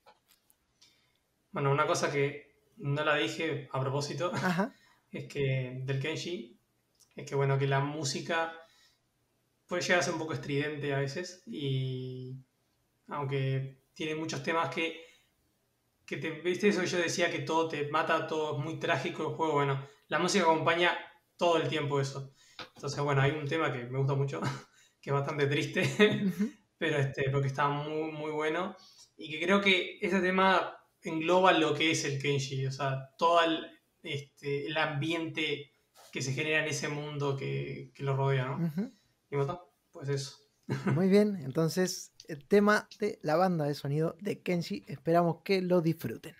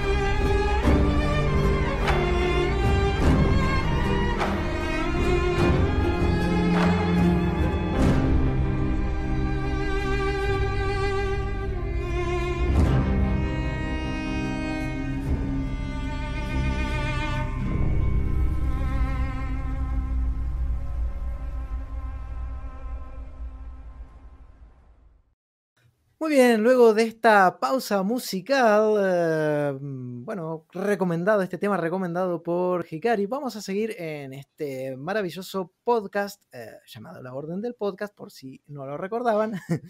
y bueno, vamos a tocar un tema un poco más de actualidad, un poco más de opinión, ya nos vamos a, bueno, meter en un berenjenal quizás, eh, hablando acerca de este tema. Y es un poco, bueno, tiene que ver un poco con el asunto este que Sony ha decidido poner fin a sus eh, tiendas de PlayStation 3, eh, PlayStation Portable y Vita, eh, que, bueno, tendrán su fin a lo largo de este año, en unos meses, dicho sea de paso. Esto nos lleva a pensar un poco a raíz de todos los, no sé si inconvenientes podríamos decir, pero sí todo el material que puede haber en esas plataformas, que bueno, de repente ya no se va a poder conseguir.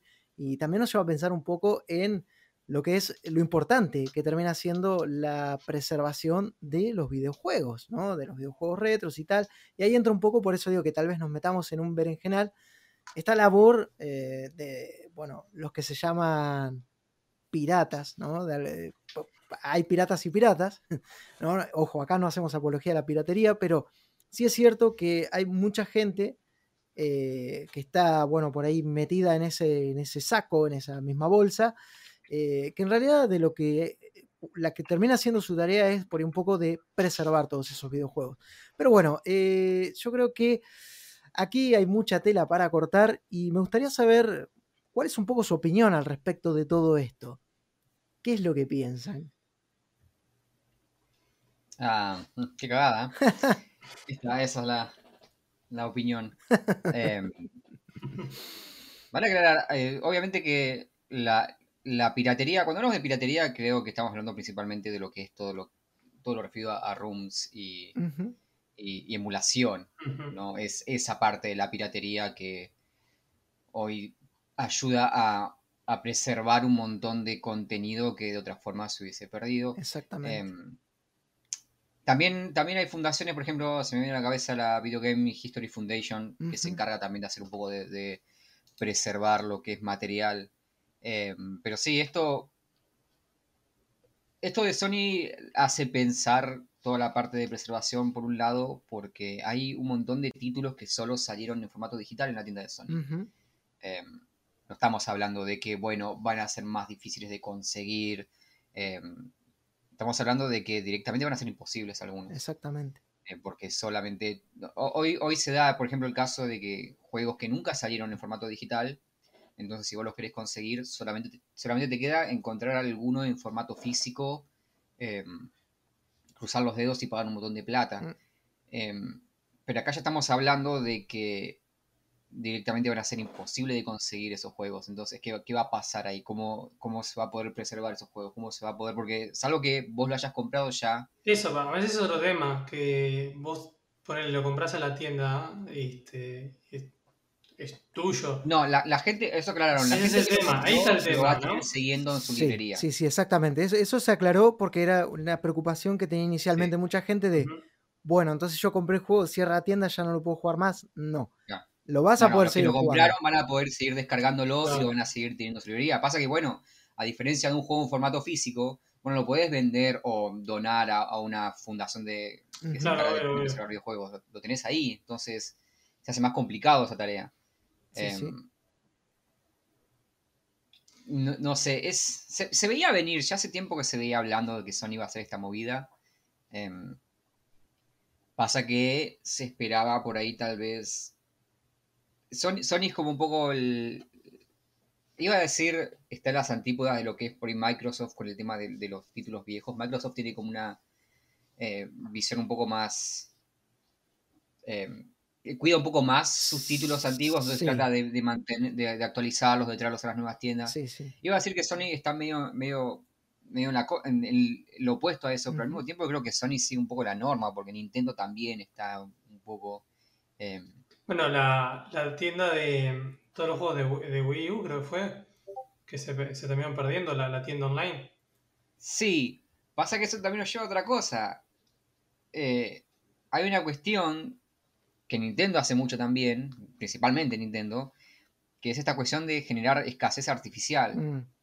Yo no te puedo vender la consola con todos los juegos clásicos de Nintendo o de Super Nintendo si esos juegos están en acceso en Internet para todo el mundo o si todavía los seguimos vendiendo. ¿Por qué alguien compraría eh, el pack de juegos de Mario en la Switch eh, si pueden, no sé, comprarlo en esta otra plataforma también nuestra? Es, que eso es algo que se, se sabe que Nintendo genera esa, esa escasez artificial, lo hizo con las consolas, em, con la Nintendo Mini, por ejemplo, una de las, de las tácticas que utilizaron para generar esa, para, para, para asegurarse ventas em, en el tiempo de lanzamiento, es decir, miren que esto es limitado. No. Entonces vos te garantizás que la gente va a comprarlos del momento, eh, al momento en el que salen.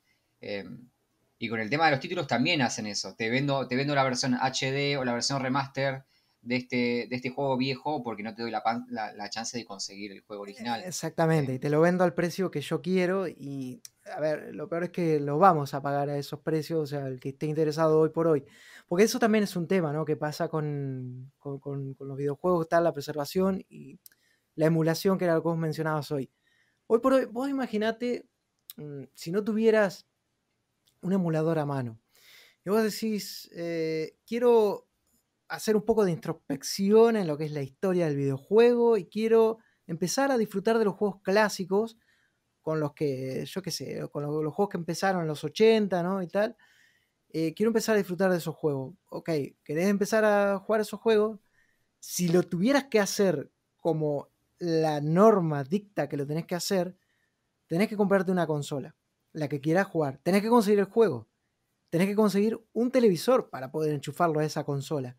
Y después, aparte de rezar que la consola ande y que no te explote, ¿me entendés? Porque han pasado muchos años, hay que hacerle un mantenimiento y tal. Entonces es como que eh, conseguir todo eso, más hoy por hoy, que hay un auge de lo retro, hay un auge de, eh, ¿no? de esta cosa de, volver a los 90, a los 80 muy fuerte, eh, compras todo con precios muy inflados y sería muy difícil jugar a eso porque eh, de repente Nintendo sí, está bien, tiene su, su tienda ahí, ¿no? En, en- en la tienda de Switch y tal, vos puedes descargarte algunos juegos viejos, pero no puedes descargarte todo. No puedes jugar a todo el catálogo de la Nintendo. Y casi te digo que sería, mm, no imposible, pero sí muy difícil conseguir todo el catálogo de NES o todo el catálogo de Sega o todo el catálogo de un montón de consolas que de otro modo no lo podrías jugar porque, porque se perdieron en el tiempo, porque ya está. Pero más allá de que vos quieras jugarlo, también es un tema del peso histórico que tiene, ¿no? O sea, hablando un poco de como registro histórico de los videojuegos, este, bueno, hay, hay, como decía el señor jugador, que, este, que hay asociaciones que hacen eso, ¿no? Que preservan no solamente los juegos, sino que el hardware para poder jugarlos, ¿no? Pero no porque quieran jugar ellos allá, ¿no? Sino porque hay que mantenerlos por un tema de historia, de, porque es parte de nuestra, es parte de la cultura de, de nosotros, ¿no? Los videojuegos, aunque hay gente que piensa que no. Ujú. Este, entonces es, es importante mantenerlo como se hizo con el cine también. Este, por ejemplo, se, se guardan la- los rollos de película antiguos en un lugar que no se estropeen para eso mismo. Este, y bueno, y, es súper complicado. Y no solo, no solo con los que vos decís de, de consolas, también están los juegos online. Sí. Los juegos online son otro, otro tipo de juego que en- dentro de 10, 20 años no lo vamos a poder disfrutar como eran, porque obviamente no se puede, este, porque nadie va a estar jugando, pero además tenés que emular el servidor, eh, el servidor para poder jugarlo. ¿Me explico? Sí, sí, Sí, eh, Es que hay como dos perspectivas en este tipo de cosas. Una desde la parte del consumidor y otra parte desde la parte histórica. Eh, y creo que la parte histórica no les importa mucho a las compañías como Nintendo o Sony. No, a, a ver, a mí lo que más me choca de todo esto, ¿no? Es que al fin y al cabo, o sea, hoy por hoy, los juegos son una, una forma de arte. Para mí son una forma de arte, aunque, aunque muchos, sí. aunque muchos no lo consideren como tal, es un arte, porque incluso hay muchas desarrolladoras que, viste, es como que se jactan de promocionar el lado artístico de los juegos y bla, bla, bla, y pa, pa, pa. Entonces creo que si a un videojuego se lo considera como arte, como una pieza de arte, arte digital o como quieras llamarlo, debería empezar a tratárselo como tal, ¿no? Eh, a una obra de arte, o como decís, las películas, se les da una preservación y no por el valor histórico, papá, pa, ¿no? Que son pinturas que pintó fulanito allá por el año de, no sé cuánto, y bueno, hay que conservarlas y se les hace, viste, eh, mantenimiento y toda esta historia. Entonces, ¿por qué a los videojuegos no los empezamos a tratar igual? Si hay un mercado de arte, si hay un mercado de cine, ¿no? Que eh, está atrás de, todo lo que significa eh, comerciar con ello y tal. Los videojuegos también son una industria, la industria del arte y la industria del cine y la industria de los videojuegos, y son un arte. Y entonces se les tiene que empezar a dar un tratamiento, se los tiene que empezar a cuidar.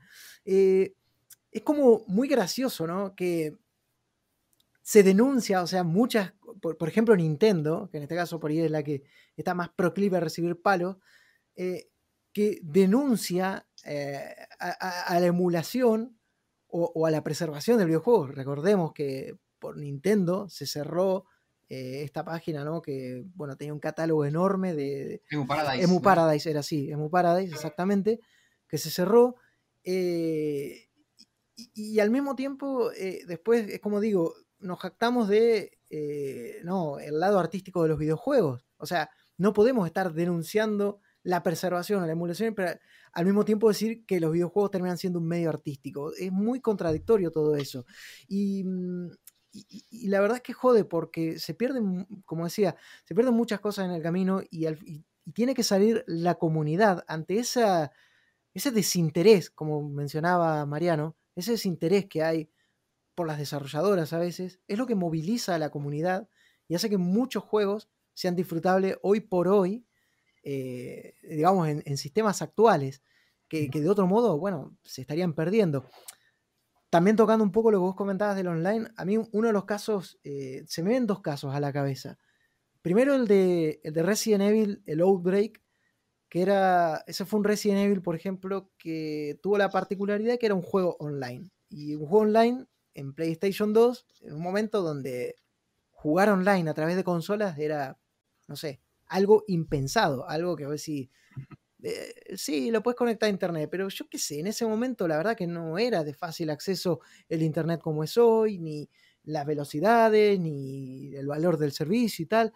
Eh, y entonces, viste, bueno, fue una, e, eso de poder jugar online, fue un feature que solo permaneció, por ejemplo, en Japón. Cuando el juego llegó acá, llegó sin esa opción. Ya no se podía jugar online porque por, por, todos estos impedimentos que digo, porque era un juego que no estaba preparado para lo que era hoy. Ese juego, mm, en fin, al margen de que, bueno, puede que Capcom en algún momento haga un remake, porque viene tratando bastante bien a todas sus, franquicias últimamente, eh, ese juego hoy por hoy solo es jugable, online incluso, gracias a una comunidad que hizo los, los retoques, los ajustes necesarios para que vos hoy puedas jugar ese juego en tu PlayStation 2 con amigos. Lo puedas jugar online. Digamos, y a mí me parece maravilloso que se preserve ese tipo de cuestiones, que se hagan labores para preservar eso que en ese momento fue algo único y que hasta el día de hoy poner, no se ha vuelto a repetir. Que digo, ojo, igual Capcom lo hace, pero no, no, no, no, eh, sería algo que se hubiera perdido. Y el otro caso, eh, perdón, ya los dejo ver, que se me viene también a la cabeza, es un, es un caso, un, shooter eh, que salió, si mal no recuerdo, ah, fue por el 2000, ahí cortito, eh, que es un juego que se llama No One's Life Forever. Ese juego, eh, si hoy, si no fuera por la labor de esta gente, piratas, ¿no? Que trata de, bueno, preservar el patrimonio de ese juego, hoy por hoy sería injugable y, gracias a eso eh, lo es. O sea, hoy podemos disfrutar de ese título, hoy podemos disfrutarlo incluso con resoluciones eh, adaptadas a las PCs que tenemos hoy por hoy, ¿no? Y tal. Eh, han hecho un trabajo tremendo con eso y todo porque, bueno, porque los derechos están dispersos, están Ahí un poco lo tiene la Fox, un poco lo tiene Activision, un poco lo tiene Warner y Night Dive, digamos que es este, la, bueno, la editora que en su momento publicó este juego, dijo, eh, quiero, me gustaría reclamar los derechos de este juego porque, porque, bueno, porque nadie los había reclamado como propio, ¿no? Ya digo, está distribuido eh, entre, esas, entre, esas, entre esos tres grandes, entre los tres gigantes, y ninguno se había hecho cargo. Y fue como que, eh, che, me dan los derechos a mí. Y bueno, y ahí fue como que Activision dijo, y bueno, pasa que nosotros por ahí hacemos algo con este juego, pero no estamos seguros. Eh, Fox dijo algo parecido, como que bueno, por ahí hacemos algo, algo también con esto, pero no sabemos. Y Warner eh, termina diciendo que, bueno, que también que no sabía, pero por las dudas, eh, por las dudas, extendió, ¿no? Como la, marca de este juego, la, volvió, volvió como a, ¿cómo se dice? Bueno, a renovarla, ¿no? Como para, tenerla, para seguir teniéndola en su propiedad. Eh, pero, pero no mostró a su vez ningún interés en publicar el juego. Y fue como, eh, como, que, como que de todo esto se puede deducir que ninguna de las tres quiso desprenderse del juego, eh, o sea, o de, lo, de su parte del juego, solo por decir, bueno, esto es algo que igual no le interesa a la gente, cuando en realidad sí, quizás hay un interés de la gente. Y, bueno, como, como, nunca se pudo terminar de reclamar esto y Night Dive finalmente se ha dado por vencida, eh, fueron, fueron, fue parte de esta comunidad dedicada a preservar estos juegos la que tomó cartas en el asunto y que hoy por hoy hace que No One Life Forever se pueda disfrutar. Y menciono este caso porque, a ver, quizá igual es un juego que no mucha gente conoce, es un juego que realmente tal vez no, hay un interés porque si no te pones a, investigar un poco entre quizás shooters que, bueno, que, de repente marcaron una época, como por ejemplo fue el No One Life Forever en su momento, para mí fue un juego eh, muy bueno que, se diferenciaba del resto. Eh, tal vez no te interese, pero si por ahí te pones a investigar y tal y decís, a ver, quiero probar esto, hoy por hoy no tendrías forma de comprarlo, no, no hay forma de comprar ese juego, no hay forma de disfrutarlo, si no fuera por esta gente que se dedicó a preservarlo. qué sé yo, es, es medio un quilombo, porque por un lado el tema de, la, de, leyes y derechos es, es un mundo difícil. el tema de, emulación también, porque por ejemplo, la emulación en sí no es ilegal, la emulación no, no, no, no cometés ningún crimen emulando. Eh, y, también poniendo el paralelismo con otras, con otras ramas artísticas. Esto también pasa en, el audiovisual también, a, a las a las productoras, a las distribuidoras no les importa tampoco la preservación, eso les importa venderte el producto y venderte el siguiente producto. Eh, de hecho, hoy vivimos en un mundo en el cual te sacan una película y a la semana te sacan la versión del director de la misma película que se vio la semana pasada y ahora una versión en Blu-ray en blanco y negro y ahora el corte del montajista, qué sé yo. Es como que no les importa conservar lo viejo, les importa todo lo contrario. Es, es... Vivimos en la época de la obsolescencia programada. Eh, todo lo y, de, la, de, la, de, la, escasez programada también. Entonces, no, no, les importa mucho el tema de, preservar. El caso de la, em, de la, escasez programada, perdón que te corte, mm, también se me vuelve a venir a la cabeza lo que hizo Nintendo con, por ejemplo, estas versiones de. Bueno, que acá hay, hay, hay contradicciones por todas partes, pero. Eh, este caso que hizo Nintendo, ¿no? De poner este Super Mario, la versión esta del aniversario, qué sé yo, solo a la venta por un año si no la compraste en ese año, ya está. No, la puedes jugar más. No la puedes jugar. Claro, porque vos haciendo eso sabés que, ok, esto es lo que vamos a vender este año. No, no, corremos el riesgo de, de, decir, ok, bueno, esto va a tener un buen primer cuatrimestre, esto va a tener un buen segundo cuatrimestre, ¿cómo, cómo van a hacer la predicción de venta? No, sabemos que esto, este es el año. Eh, nosotros sabemos que este público quiere consumir este producto, entonces para hacer esa, eh, la, variable de ingresos lo menos eh, impredecible posible, vamos a hacer acotarla. Eh, con la Nintendo Mini hicieron lo mismo.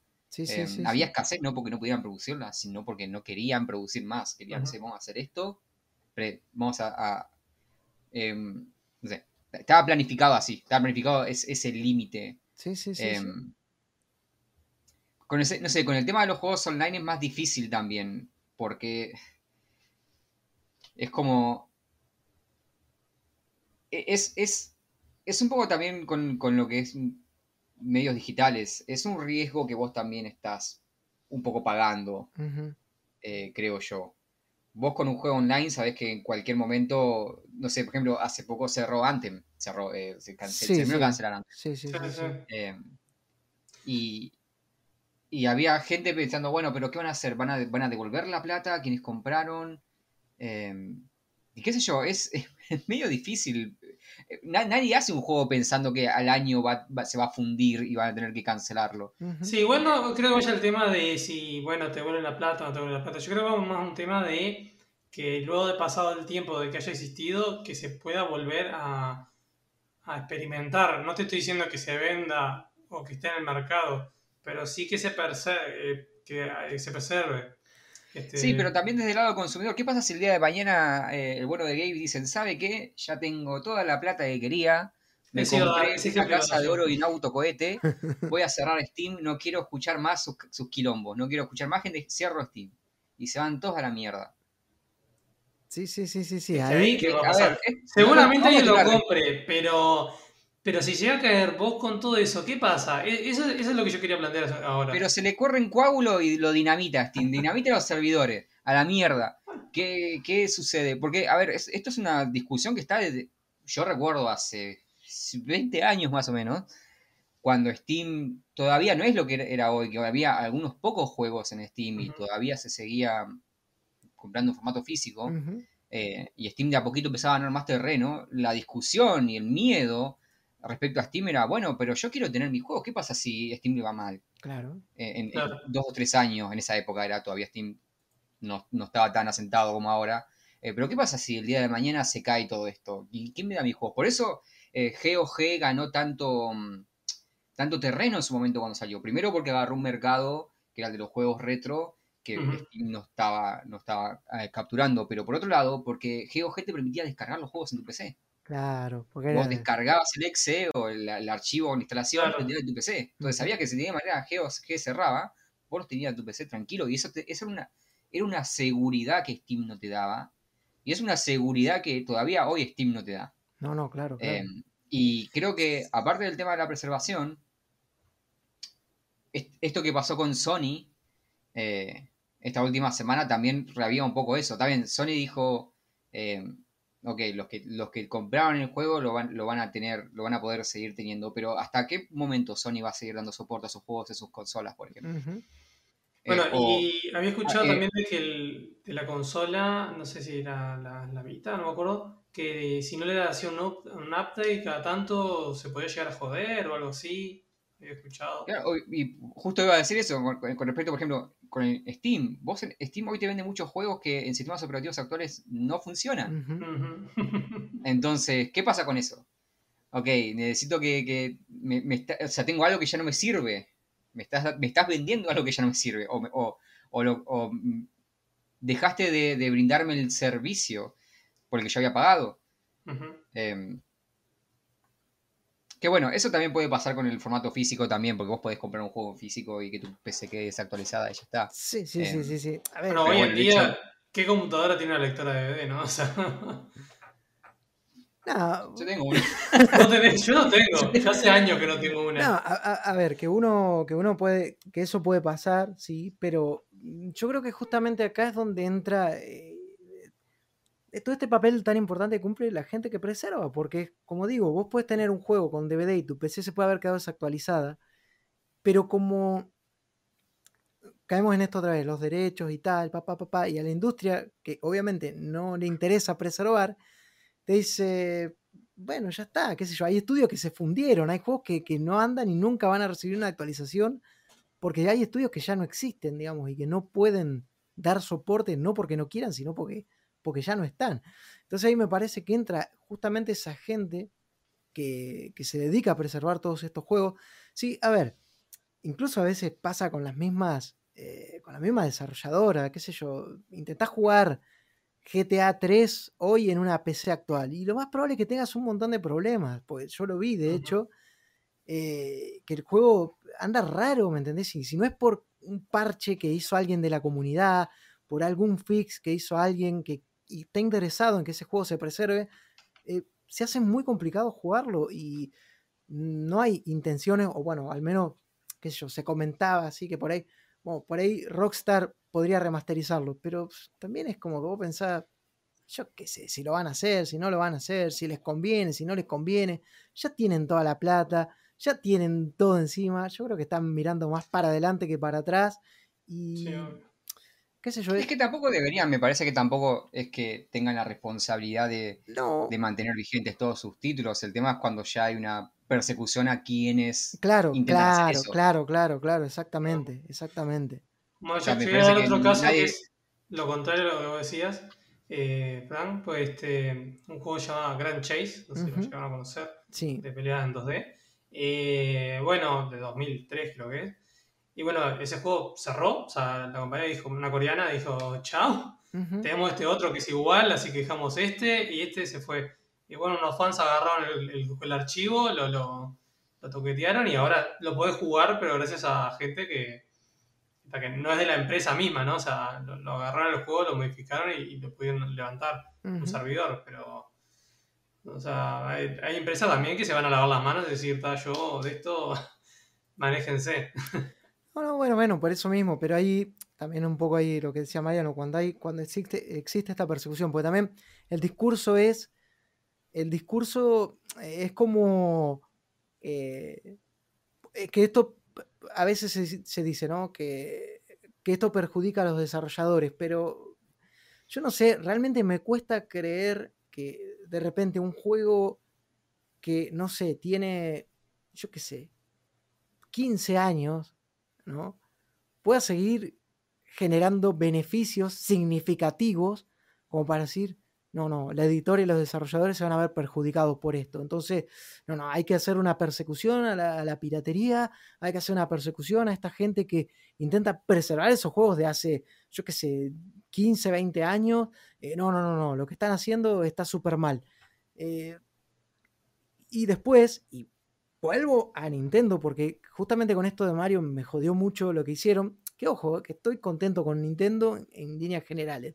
Pero también cuando hay cosas que mm, razonan fuera del recipiente, eh, me parece que también hay que criticarlas, ¿no? Como, eh, no, la emulación está mal, eh, esto no nos perjudica porque nosotros podemos seguir comercializando con esto, pa, pa, pa, Ah, y después me vendes el, Super Mario este que salió, que se fue de la tienda ahora mismo, que era básicamente un, emulador. Era un emulador dentro de la consola, que, me levantaba las Muchos, cuando sacaron la Nintendo Mini, algunos de los emuladores que tenían esa Nintendo eh, los eh, vieron el código y eran emuladores que estaban en Emu Paradise. Exactamente. Exactamente. Emuladores, eh, rooms, perdón. rooms que estaban en Emu Paradise. Sí, sí. Exactamente. Entonces, termina siendo muy, muy, muy, muy, importante todo esto que, que nada, que, se preserve el juego. Lo mismo tampoco creo que nadie que haga esto de poner rooms de juegos de hace 20 años se esté lucrando con ello. A ver, ¿qué me va a decir? Que, un, que, un, que, este presunto pirata eh, se va a, a, a, beneficiar por poner gratuitamente rooms de el Super Mario 2, yo qué sé. ¿Qué, beneficio le va a sacar?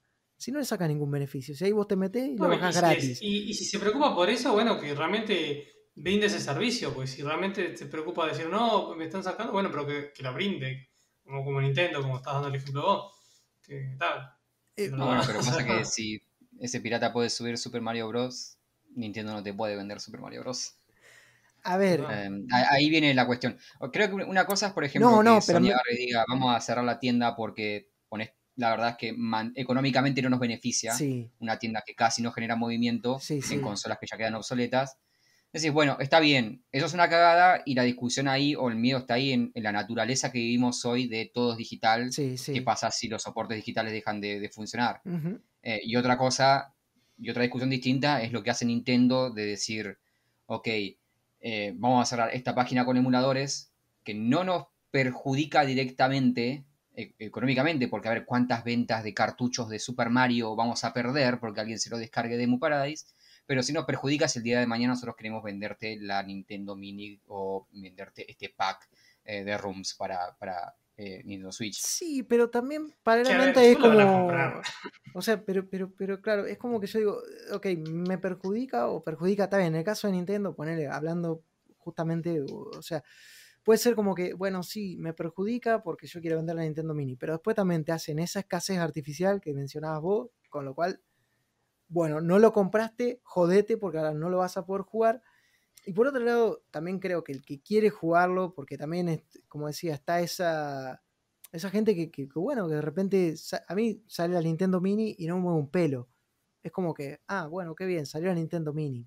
Ya está, ¿no? Me interesa de repente tenerla, pues creo que termina siendo un artículo más de colección que, que, algo para que vos digas, me, lo compré porque, porque quiero jugar o disfrutar de todo el catálogo. Si al final es una consola que tiene, yo qué sé, 15, 20 juegos y, ya está, y es eso. Y bueno, si jugarlo en HD, disfrutarlo, pero todo, tan chiquitito, todo tan, ¿no? tan frágil, parece como, yo lo veo como un, como un adorno, digamos, bueno, para, para aquel fanático de Nintendo, ¿no?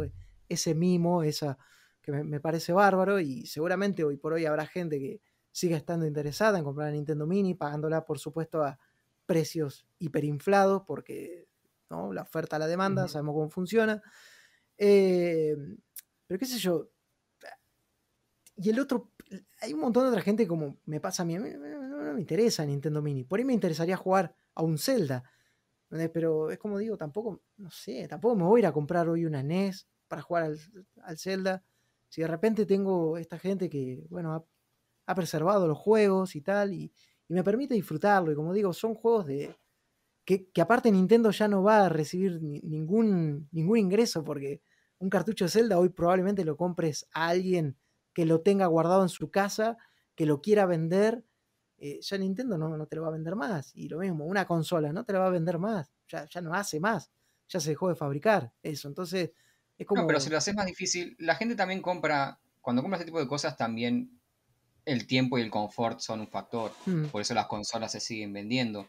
más allá de que el público más acérrimo de PC venga y te tire números, números, números. No, no, totalmente. con cuán potente. O sea, el hecho de decir, sí, pero no tengo que descargar nada, hacer el aparatito que lo enchufo y juego y ya está. Entonces, creo que lo que Nintendo busca es no erradicar absolutamente la emulación, pero así hacerla más difícil para, ese, para justamente ese público. Mm. Un poco lo que pasó, por ejemplo, con el tema de los torrents. Sí. Em, y, los, los servicios de streaming. A ver, yo bajaba torrents para ver series, por ejemplo, en una época. Y de pronto cuando dije, o puedo, qué sé yo, pagar 200 pesos por mes, que son dos latas de cerveza, y, no tener que andar buscando los subtítulos, viste, esperando la descarga. Uh, no, esto está desincronizado. Uh, este pesa 80 gigas. Y, ah, no, acá lo tengo todo, y listo. Sí. Ese tiempo y esa comodidad, es algo que vos pagás.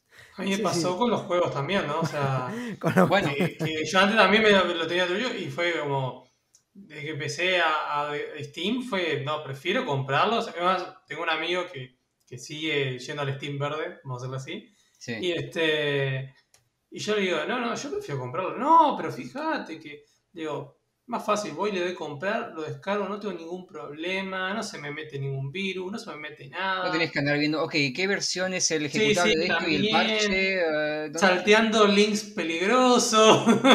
No, no, totalmente, este eso sí, eso es cierto, es una, una, gran comodidad y a mí me pasó igual que a ustedes. Antes, ¿quién no se acuerda del famoso crack? ¿No? Quería copiar todo el contenido de la carpeta crack, ¿viste? Es decir, bueno, cuando puedes evadir todo eso a un precio muy bajo, es como decir, ya está. Sí, ahí va Nintendo, creo, no es una cuestión de queremos erradicarle los rooms y la emulación porque nos perjudica económicamente en cuanto nos hace perder, eh, digamos, eh, porque, nos, porque, nos, está robando. Sí, sí, sí. No creo que vaya por ahí, no es una, cuestión de... Eh, tenemos esto para... Si, si, esto es muy fácil de conseguir, no podemos vendérselo. No podemos vender, no podemos, no podemos vender el pack de rooms para, de, Mario si todo el mundo puede descargarse Mario y jugarlo en cualquier lado. Mm. Eh, bueno, también pasaba con las consolas, ¿se acuerdan? Cuando. Bueno, no sé si sigue haciendo, porque yo no soy muy de consola, pero por ejemplo en la PlayStation cuando se, se le metió un chip, creo que era para poder jugar juegos truchos, y la, Nintendo pasaba lo mismo, pero me, recuerdo de esa época de que como que la Nintendo era más tenía más peligro, porque bueno, este te podían llegar a denunciar. PlayStation se benefició de la piratería. Sí, por eso. ¿no? PlayStation lo, ignoraba y Nintendo sí, te, lo penalizaba. Eh, es que PlayStation, porque a vos acá en Argentina al menos, y creo que en, Europa y en, todos lados, eh, a vos ibas a comprar una PlayStation o una Nintendo y te decían, la PlayStation es más, más hay más juegos, más fácil conseguir los juegos. Sí, claro. se vendían consolas por la, gracias a la piratería, eh, porque era más fácil piratear los juegos. Vos en una Nintendo comprabas un juego por año, porque solamente conseguías podías cartuchos originales. PlayStation ibas a una feria y conseguías 20. Ahí, es curioso, ahí es curioso, ¿no? Porque justamente creo que esto de, la piratería y preservación, justamente en esa época, es raro, ¿no? Porque en esa época, eh, donde todo era nuevo, es como que vos hoy sacas una consola y tenés gente pirateándote tus juegos, chipeándote la consola y lo que sea.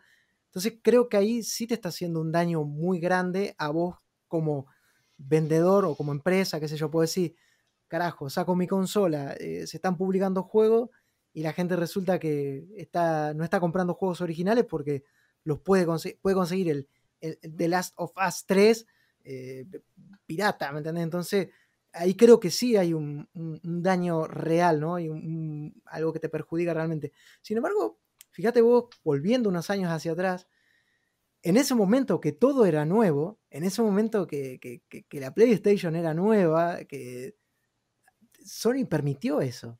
Sony, Sony dejó que eso vaya adelante, ¿no? Es muy.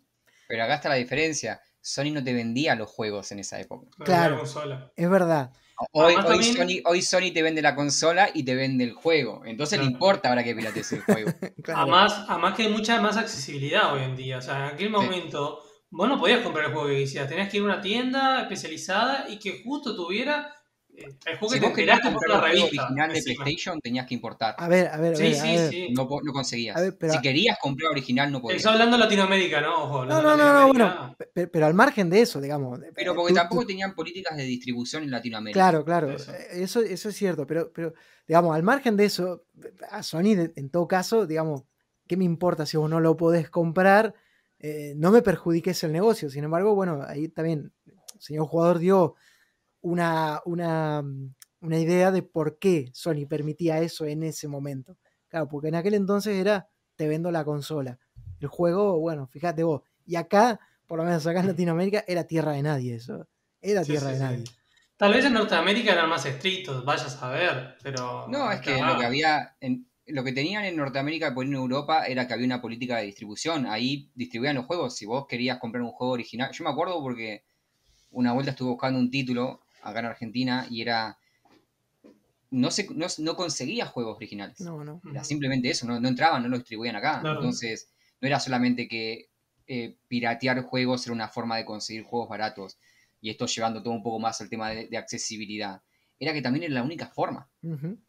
No, no, si vos querías jugar, lo, no sé, cosas muy ya no te hablo de cosas muy raras, o sea, si, RPG japoneses, por ejemplo, olvídate. Sí, sí. Me acuerdo, por ejemplo, acá en Latinoamérica, olvídate de jugar juegos en español. Sí. Olvídate, si, encontrabas un juego de español era una, locura. Ah, era una joya. no tenía, claro, como no, había políticas de distribución, obviamente no había políticas de localización. Todo lo que se conseguía era trucho, y encima era trucho de Norteamérica. Sí. Así que venía todo en inglés o en japonés. La cantidad de, Yo no sé cómo. Yo juego un Final Fantasy en japonés. No sé cómo mierda hice. Ahora, viste. Ahora estamos acostumbrados a cualquier juego tiene 200 idiomas. ¿Viste? Yo por eso me río a veces cuando por ahí publicaciones de Europa, de España, son tan duras con, el tema de que no tiene doblaje. tiene, tiene, subtítulos, pero no tiene doblaje. Y es como. Amigo, yo jugué Final Fantasy IX con una revista que me decía qué, qué cosa en japonés significaba cada opción. y así tuve que jugar Final Fantasy IX, pero porque no lo conseguías de otra forma. No porque, ay, soy re otaku y solamente se juega en japonés acá. No, es que la única forma que tenías era así. Totalmente. me pasó, con juegos de, de, NES también. Ah, sí, o, no sé, los Parasite Eve, por ejemplo. También, juegos, si te gustaban los RPG japoneses, en esa época tenías que, acostumbrarte a no entender nada de sí, historia. Sí, sí, sí, Jugabas por las mecánicas, porque eran juegos en japonés. Totalmente, totalmente. Me pasó algo parecido, pero con el primer Metal Gear. Fue como. Estaba en japonés. Yo qué sé, ¿viste? ya ah, yo también. Me acuerdo, ¿viste? De, ir. O sea, cada vez después que uno iba a comprar un juego, no era como. Eh, la pregunta era: ¿está en inglés o en japonés? No, no, está en inglés. Ah, bueno, entonces me ¿Y si lo tenía en español. era como. ¿Dónde decía, hermano, en una, caja de terciopelo bajo tres llaves. Olvídate. Tengo, un juego trucho, no original, trucho en español. Olvídate, olvídate. Que encima después estaba en formato paddle, que se veía como el culo. Si, no te traían un adaptador, se veían como el culo, tenías que verlo en dos colores, con todas las rayas, la imagen toda estirada, pero bueno, al menos entendías la historia. Acabo de googlear, pues no me acordaba el nombre, eh, un juego de NES que se llamaba Banana Prince. Ajá. Este, y bueno, era como de plataforma el tema es que tiene unos voces que tienes que responderle preguntas. Y están todos en chino, ni siquiera en japonés, estaba en chino. ¿eh? Yo no sé cómo, lo pasé, pero lo pasé, me acuerdo. A prueba y error. Sí, sí, sí. A prueba y error, totalmente, totalmente. Bueno, pero esas son las ventajas que uno piensa, bueno, el miedo al formato digital, ¿no? Esto de que el día de mañana eh, la tienda se cierra y qué pasa con mis juegos, esa, esa, esa ausencia de la seguridad que da lo físico, decir, ok, lo tengo acá. Y, aunque, no sé, por ahí queda obsoleto, porque, a ver, con, los juegos de formato físico, yo, yo tengo ahí Planescape Torment en 5 CDs. Sí. Y cuando lo quise jugar en una, PC normal, lo compré en Steam. Sí, porque no me iba a poner a dar las vueltas que tengo que hacer para jugar ese juego ahí. Pero sigue dando una seguridad, o sea, que yo pagué por eso, yo lo tengo ahí. Exactamente. El físico de, tocarlo. Exactamente. Eh, y esa seguridad se pierde hoy en día. Pero estas cosas que estamos hablando que pasaban y ya no pasan, el hecho de decir, puedo jugar un juego original, no tengo que volverme loco con los parches, eh, lo puedo jugar en mi idioma y puedo entender lo que están diciendo, son cosas que también se ganaron. Em, y apoyar también a la industria, ¿no? Que eso es importante, que antes tal vez era más difícil apoyar a la industria. Sí, a ver, a ver, ellos quieren ganar plata y está bien. Eh, hay, hay toda una. Y esto pasa en el cine, pasa en la música, pasa en las artes plásticas. Tenés gente que pone plata y quiere que la guita vuelva, tenés gente que trabajando y quiere que su obra llegue. Y también paguen por eso, obviamente. Em, eh, no, no, es eh, que que son malos y, nada más. O sea, yo, entiendo, yo entiendo que, Nintendo quiera ganar plata y entiendo que Sony diga, este servicio lo tenemos que cerrar porque no va más. Y si el día de mañana, qué sé yo, cualquier juego online dice, mira, hay tres personas jugando y la verdad es que son, nos quieren mucho, pero mantener los servidores prendidos para tres personas no nos renta y queremos hacer otro juego, ya está, ya está, chicos, este juego tiene 15 años, vayan a otro lado. sí? Eh, yo creo que debería haber una, algo, un organismo que regule eso, ¿no? O sea, que siga preservando ese tipo de cosas, porque lo que hablamos hoy, si el, día de mañana se vuelve loco y cierran Steam, que bueno, que por lo menos tengamos un lugar de decir, bueno, esto que pagué, que compré, esté acá y bueno, yo lo pueda seguir consiguiéndolo. Sí, bueno, hay, organismos de defensa, del consumidor y creo que, bueno, Sony igual de todas formas, ellos dijeron, hey, los juegos que ustedes tienen los van a poder seguir descargando, van a estar en su librería. Pasa que, bueno, sí, también uno se pone a pensar, son juegos que solamente están ahí, no, van a poder conseguirse nunca más. Em, no sé, es, es, una de cal y una de arena y creo que siempre va a ser así, nunca va, a haber un sistema perfecto. Eh, el sistema físico no lo era. Ahora, ahora con todo esto que pasa uno se pone a pensar en lo físico y, y, en, un, en, un, primer vistazo dice, ah, no, esos tiempos eran mejores, pero ahora cuando nos podemos hablar como hicimos recién, dijimos, ah, no, era una mierda que se quería jugar en esa época. no, estaba tan bueno, la verdad es que mejoraron mucho. O sea, vos imaginate hoy, o sea, hoy con el, con el formato físico, ponerle un juego, yo qué sé, por, ponerte, no sé, eh, Outrider, no sé cuánto llega a pesará, pero ¿cuántos CDs necesitas para, para instalar Outrider? Aparte de lo limitado de, vos lo comentabas al principio, eh, el tema de, las consolas en, el online, por ejemplo.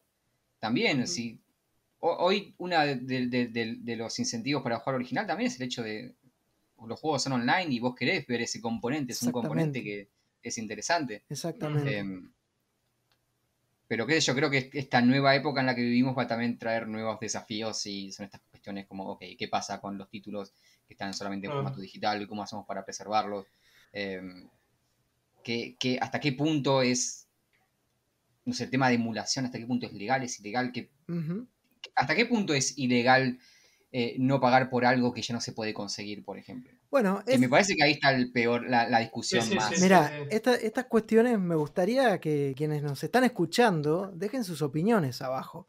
Hasta qué punto es, eh, o sea, abajo en esto cuando lo vean en, YouTube, por supuesto, eh, que dejen ahí en los comentarios qué opinan ustedes eh, al respecto de esto, si es el tema de la emulación es legal o es ilegal, y también me gustaría que, bueno, de algún modo, mm, si pueden también responder a lo digital, hasta qué punto nos pertenece, en virtud de todo esto que comentamos. Si cae a Gabe, se le va, ¿no? Se pierde la cabeza y dinamita Steam y bueno, ¿qué pasa? Bueno, pero hay, un caso más, hay un más real incluso.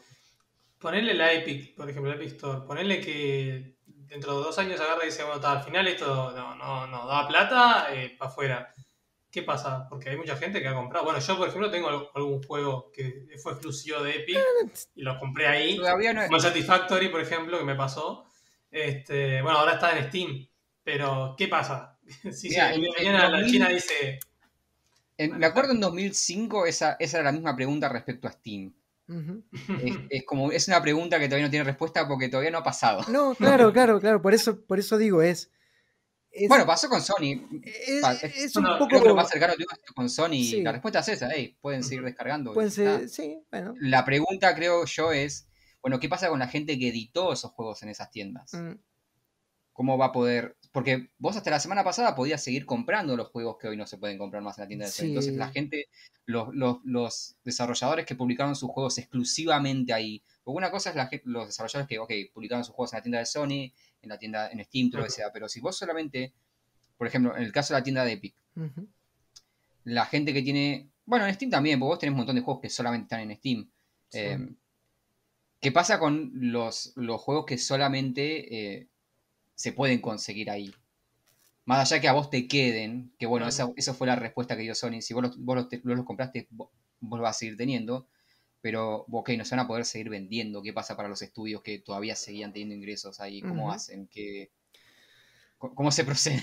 Son, cuestiones, son cuestiones que quedan, son cuestiones que quedan en el aire, pero lo que sí sacamos en limpio de toda esta charla, que la verdad está muy interesante, es que los videojuegos necesitan de una preservación y necesita que esto de preservarse, ¿no? sobre todo los juegos más, ah, más viejitos, más antiguos, eh, se sigan conservando de algún modo, en virtud de que las, eh, bueno, por las editoras no muestran un interés real en ello, ese trabajo termina recayendo en otra gente que lamentablemente en la mayoría de las eh, circunstancias termina siendo como perseguida de algún modo, sea por el motivo que sea. Pero carajo, eh, si los juegos, si los videojuegos son un arte, entonces es hora de que se lo empiece a tratar como tal. La industria del videojuego ya tiene varios años, ha crecido de una forma muy rápida, muy exponencial respecto a, otras industrias y, ya mueve un volumen de dinero muy importante. Entonces, me gustaría que si, así como se preservan películas, así como se preservan obras de arte, también se empiecen a, preservar los videojuegos, se le empiece a dar mucha más importancia a esto de la preservación porque es eh, parte de nuestro patrimonio, es parte de, nuestra cultura, como decía bien hoy Hikari. Y, es algo, exactamente, y es algo que, bueno, que estaría, que estaría bueno, no sé, de algún modo que, se guarde para, yo qué sé, para futuras generaciones. Así que, bueno, gente, yo creo que no hay mucho más que revolver por acá, o quizás sí, ahí quedan algunas inquietudes en el aire, como lo que proponía Mariano, ¿no? De que, bueno, ¿qué pasa con esta sí, gente? hay un montón de aspectos que podrían ser un tema aparte. Tal cual, exactamente. Hay mucho, por eso que hay mucha tela por cortar acá, porque fíjate de cómo salimos de Sony y el cierre de sus tiendas, y terminamos hablando un poco de Sony y lo permisivo que fue con esto de la piratería en su momento, ¿no? Eh, o, bueno, de las políticas de Nintendo y tal. Eh, la verdad que es un tema que, da mucho para, bueno, para divagar, para filosofar de repente, para especular, yo qué sé, para hablar mucho. Pero bueno, gente, todo tiene un final y así como todo tiene un final, también tiene un final este podcast que ha llegado a su, fin, a sus notas finales, a sus segundos, minutos finales. Así que bueno, esperamos que lo hayan pasado realmente bien. Esperamos sus comentarios aquí abajo, como dijimos, cualquier inquietud que tenga, cualquier cosa que quieran comentar respecto a lo que estuvimos hablando. Estaría genial también que se siga un poco el debate por ahí. Y bueno, recuerden que pronto, en algún momento, también nos van a estar escuchando en otras plataformas solo de audio como Spotify, donde no van a poder comentar nada. Así que bueno, no pasa nada tampoco. pueden venir a YouTube. pueden venir a YouTube y dejar el comentario. Vine, escuché en Spotify y vengo a dejar mi queja acá. así que nada, muchísimas gracias, eh, Hikari, por tu recomendación de Kenshin. Esperamos vernos la próxima un placer como siempre estar aquí hablando de esto. De te lo compres. Sí, sí, sí, lo tengo ahí, lo tengo ahí en mi, en mi lista de deseados desde hace tiempo. Y también, bueno, Mariano, nada, gracias por estas palabras dedicadas a Outrider que me hiciste desistir de querer comprarlo. Ah, jueguen la demo. Así que voy a esperar que lo agreguen en Game Pass o voy a jugar la demo y ya está. Y bueno, y espero también que les haya gustado, que les haya despertado algún tipo de interés eh, Narita Boy, que como dije realmente es un juego muy recomendable y bueno, a ustedes que están del otro lado ya tienen ahí sus recomendaciones, sus juegos y esta charla de opinión. Nos veremos la próxima. Así que cuídense mucho y bye bye. Nos vemos. Adiós.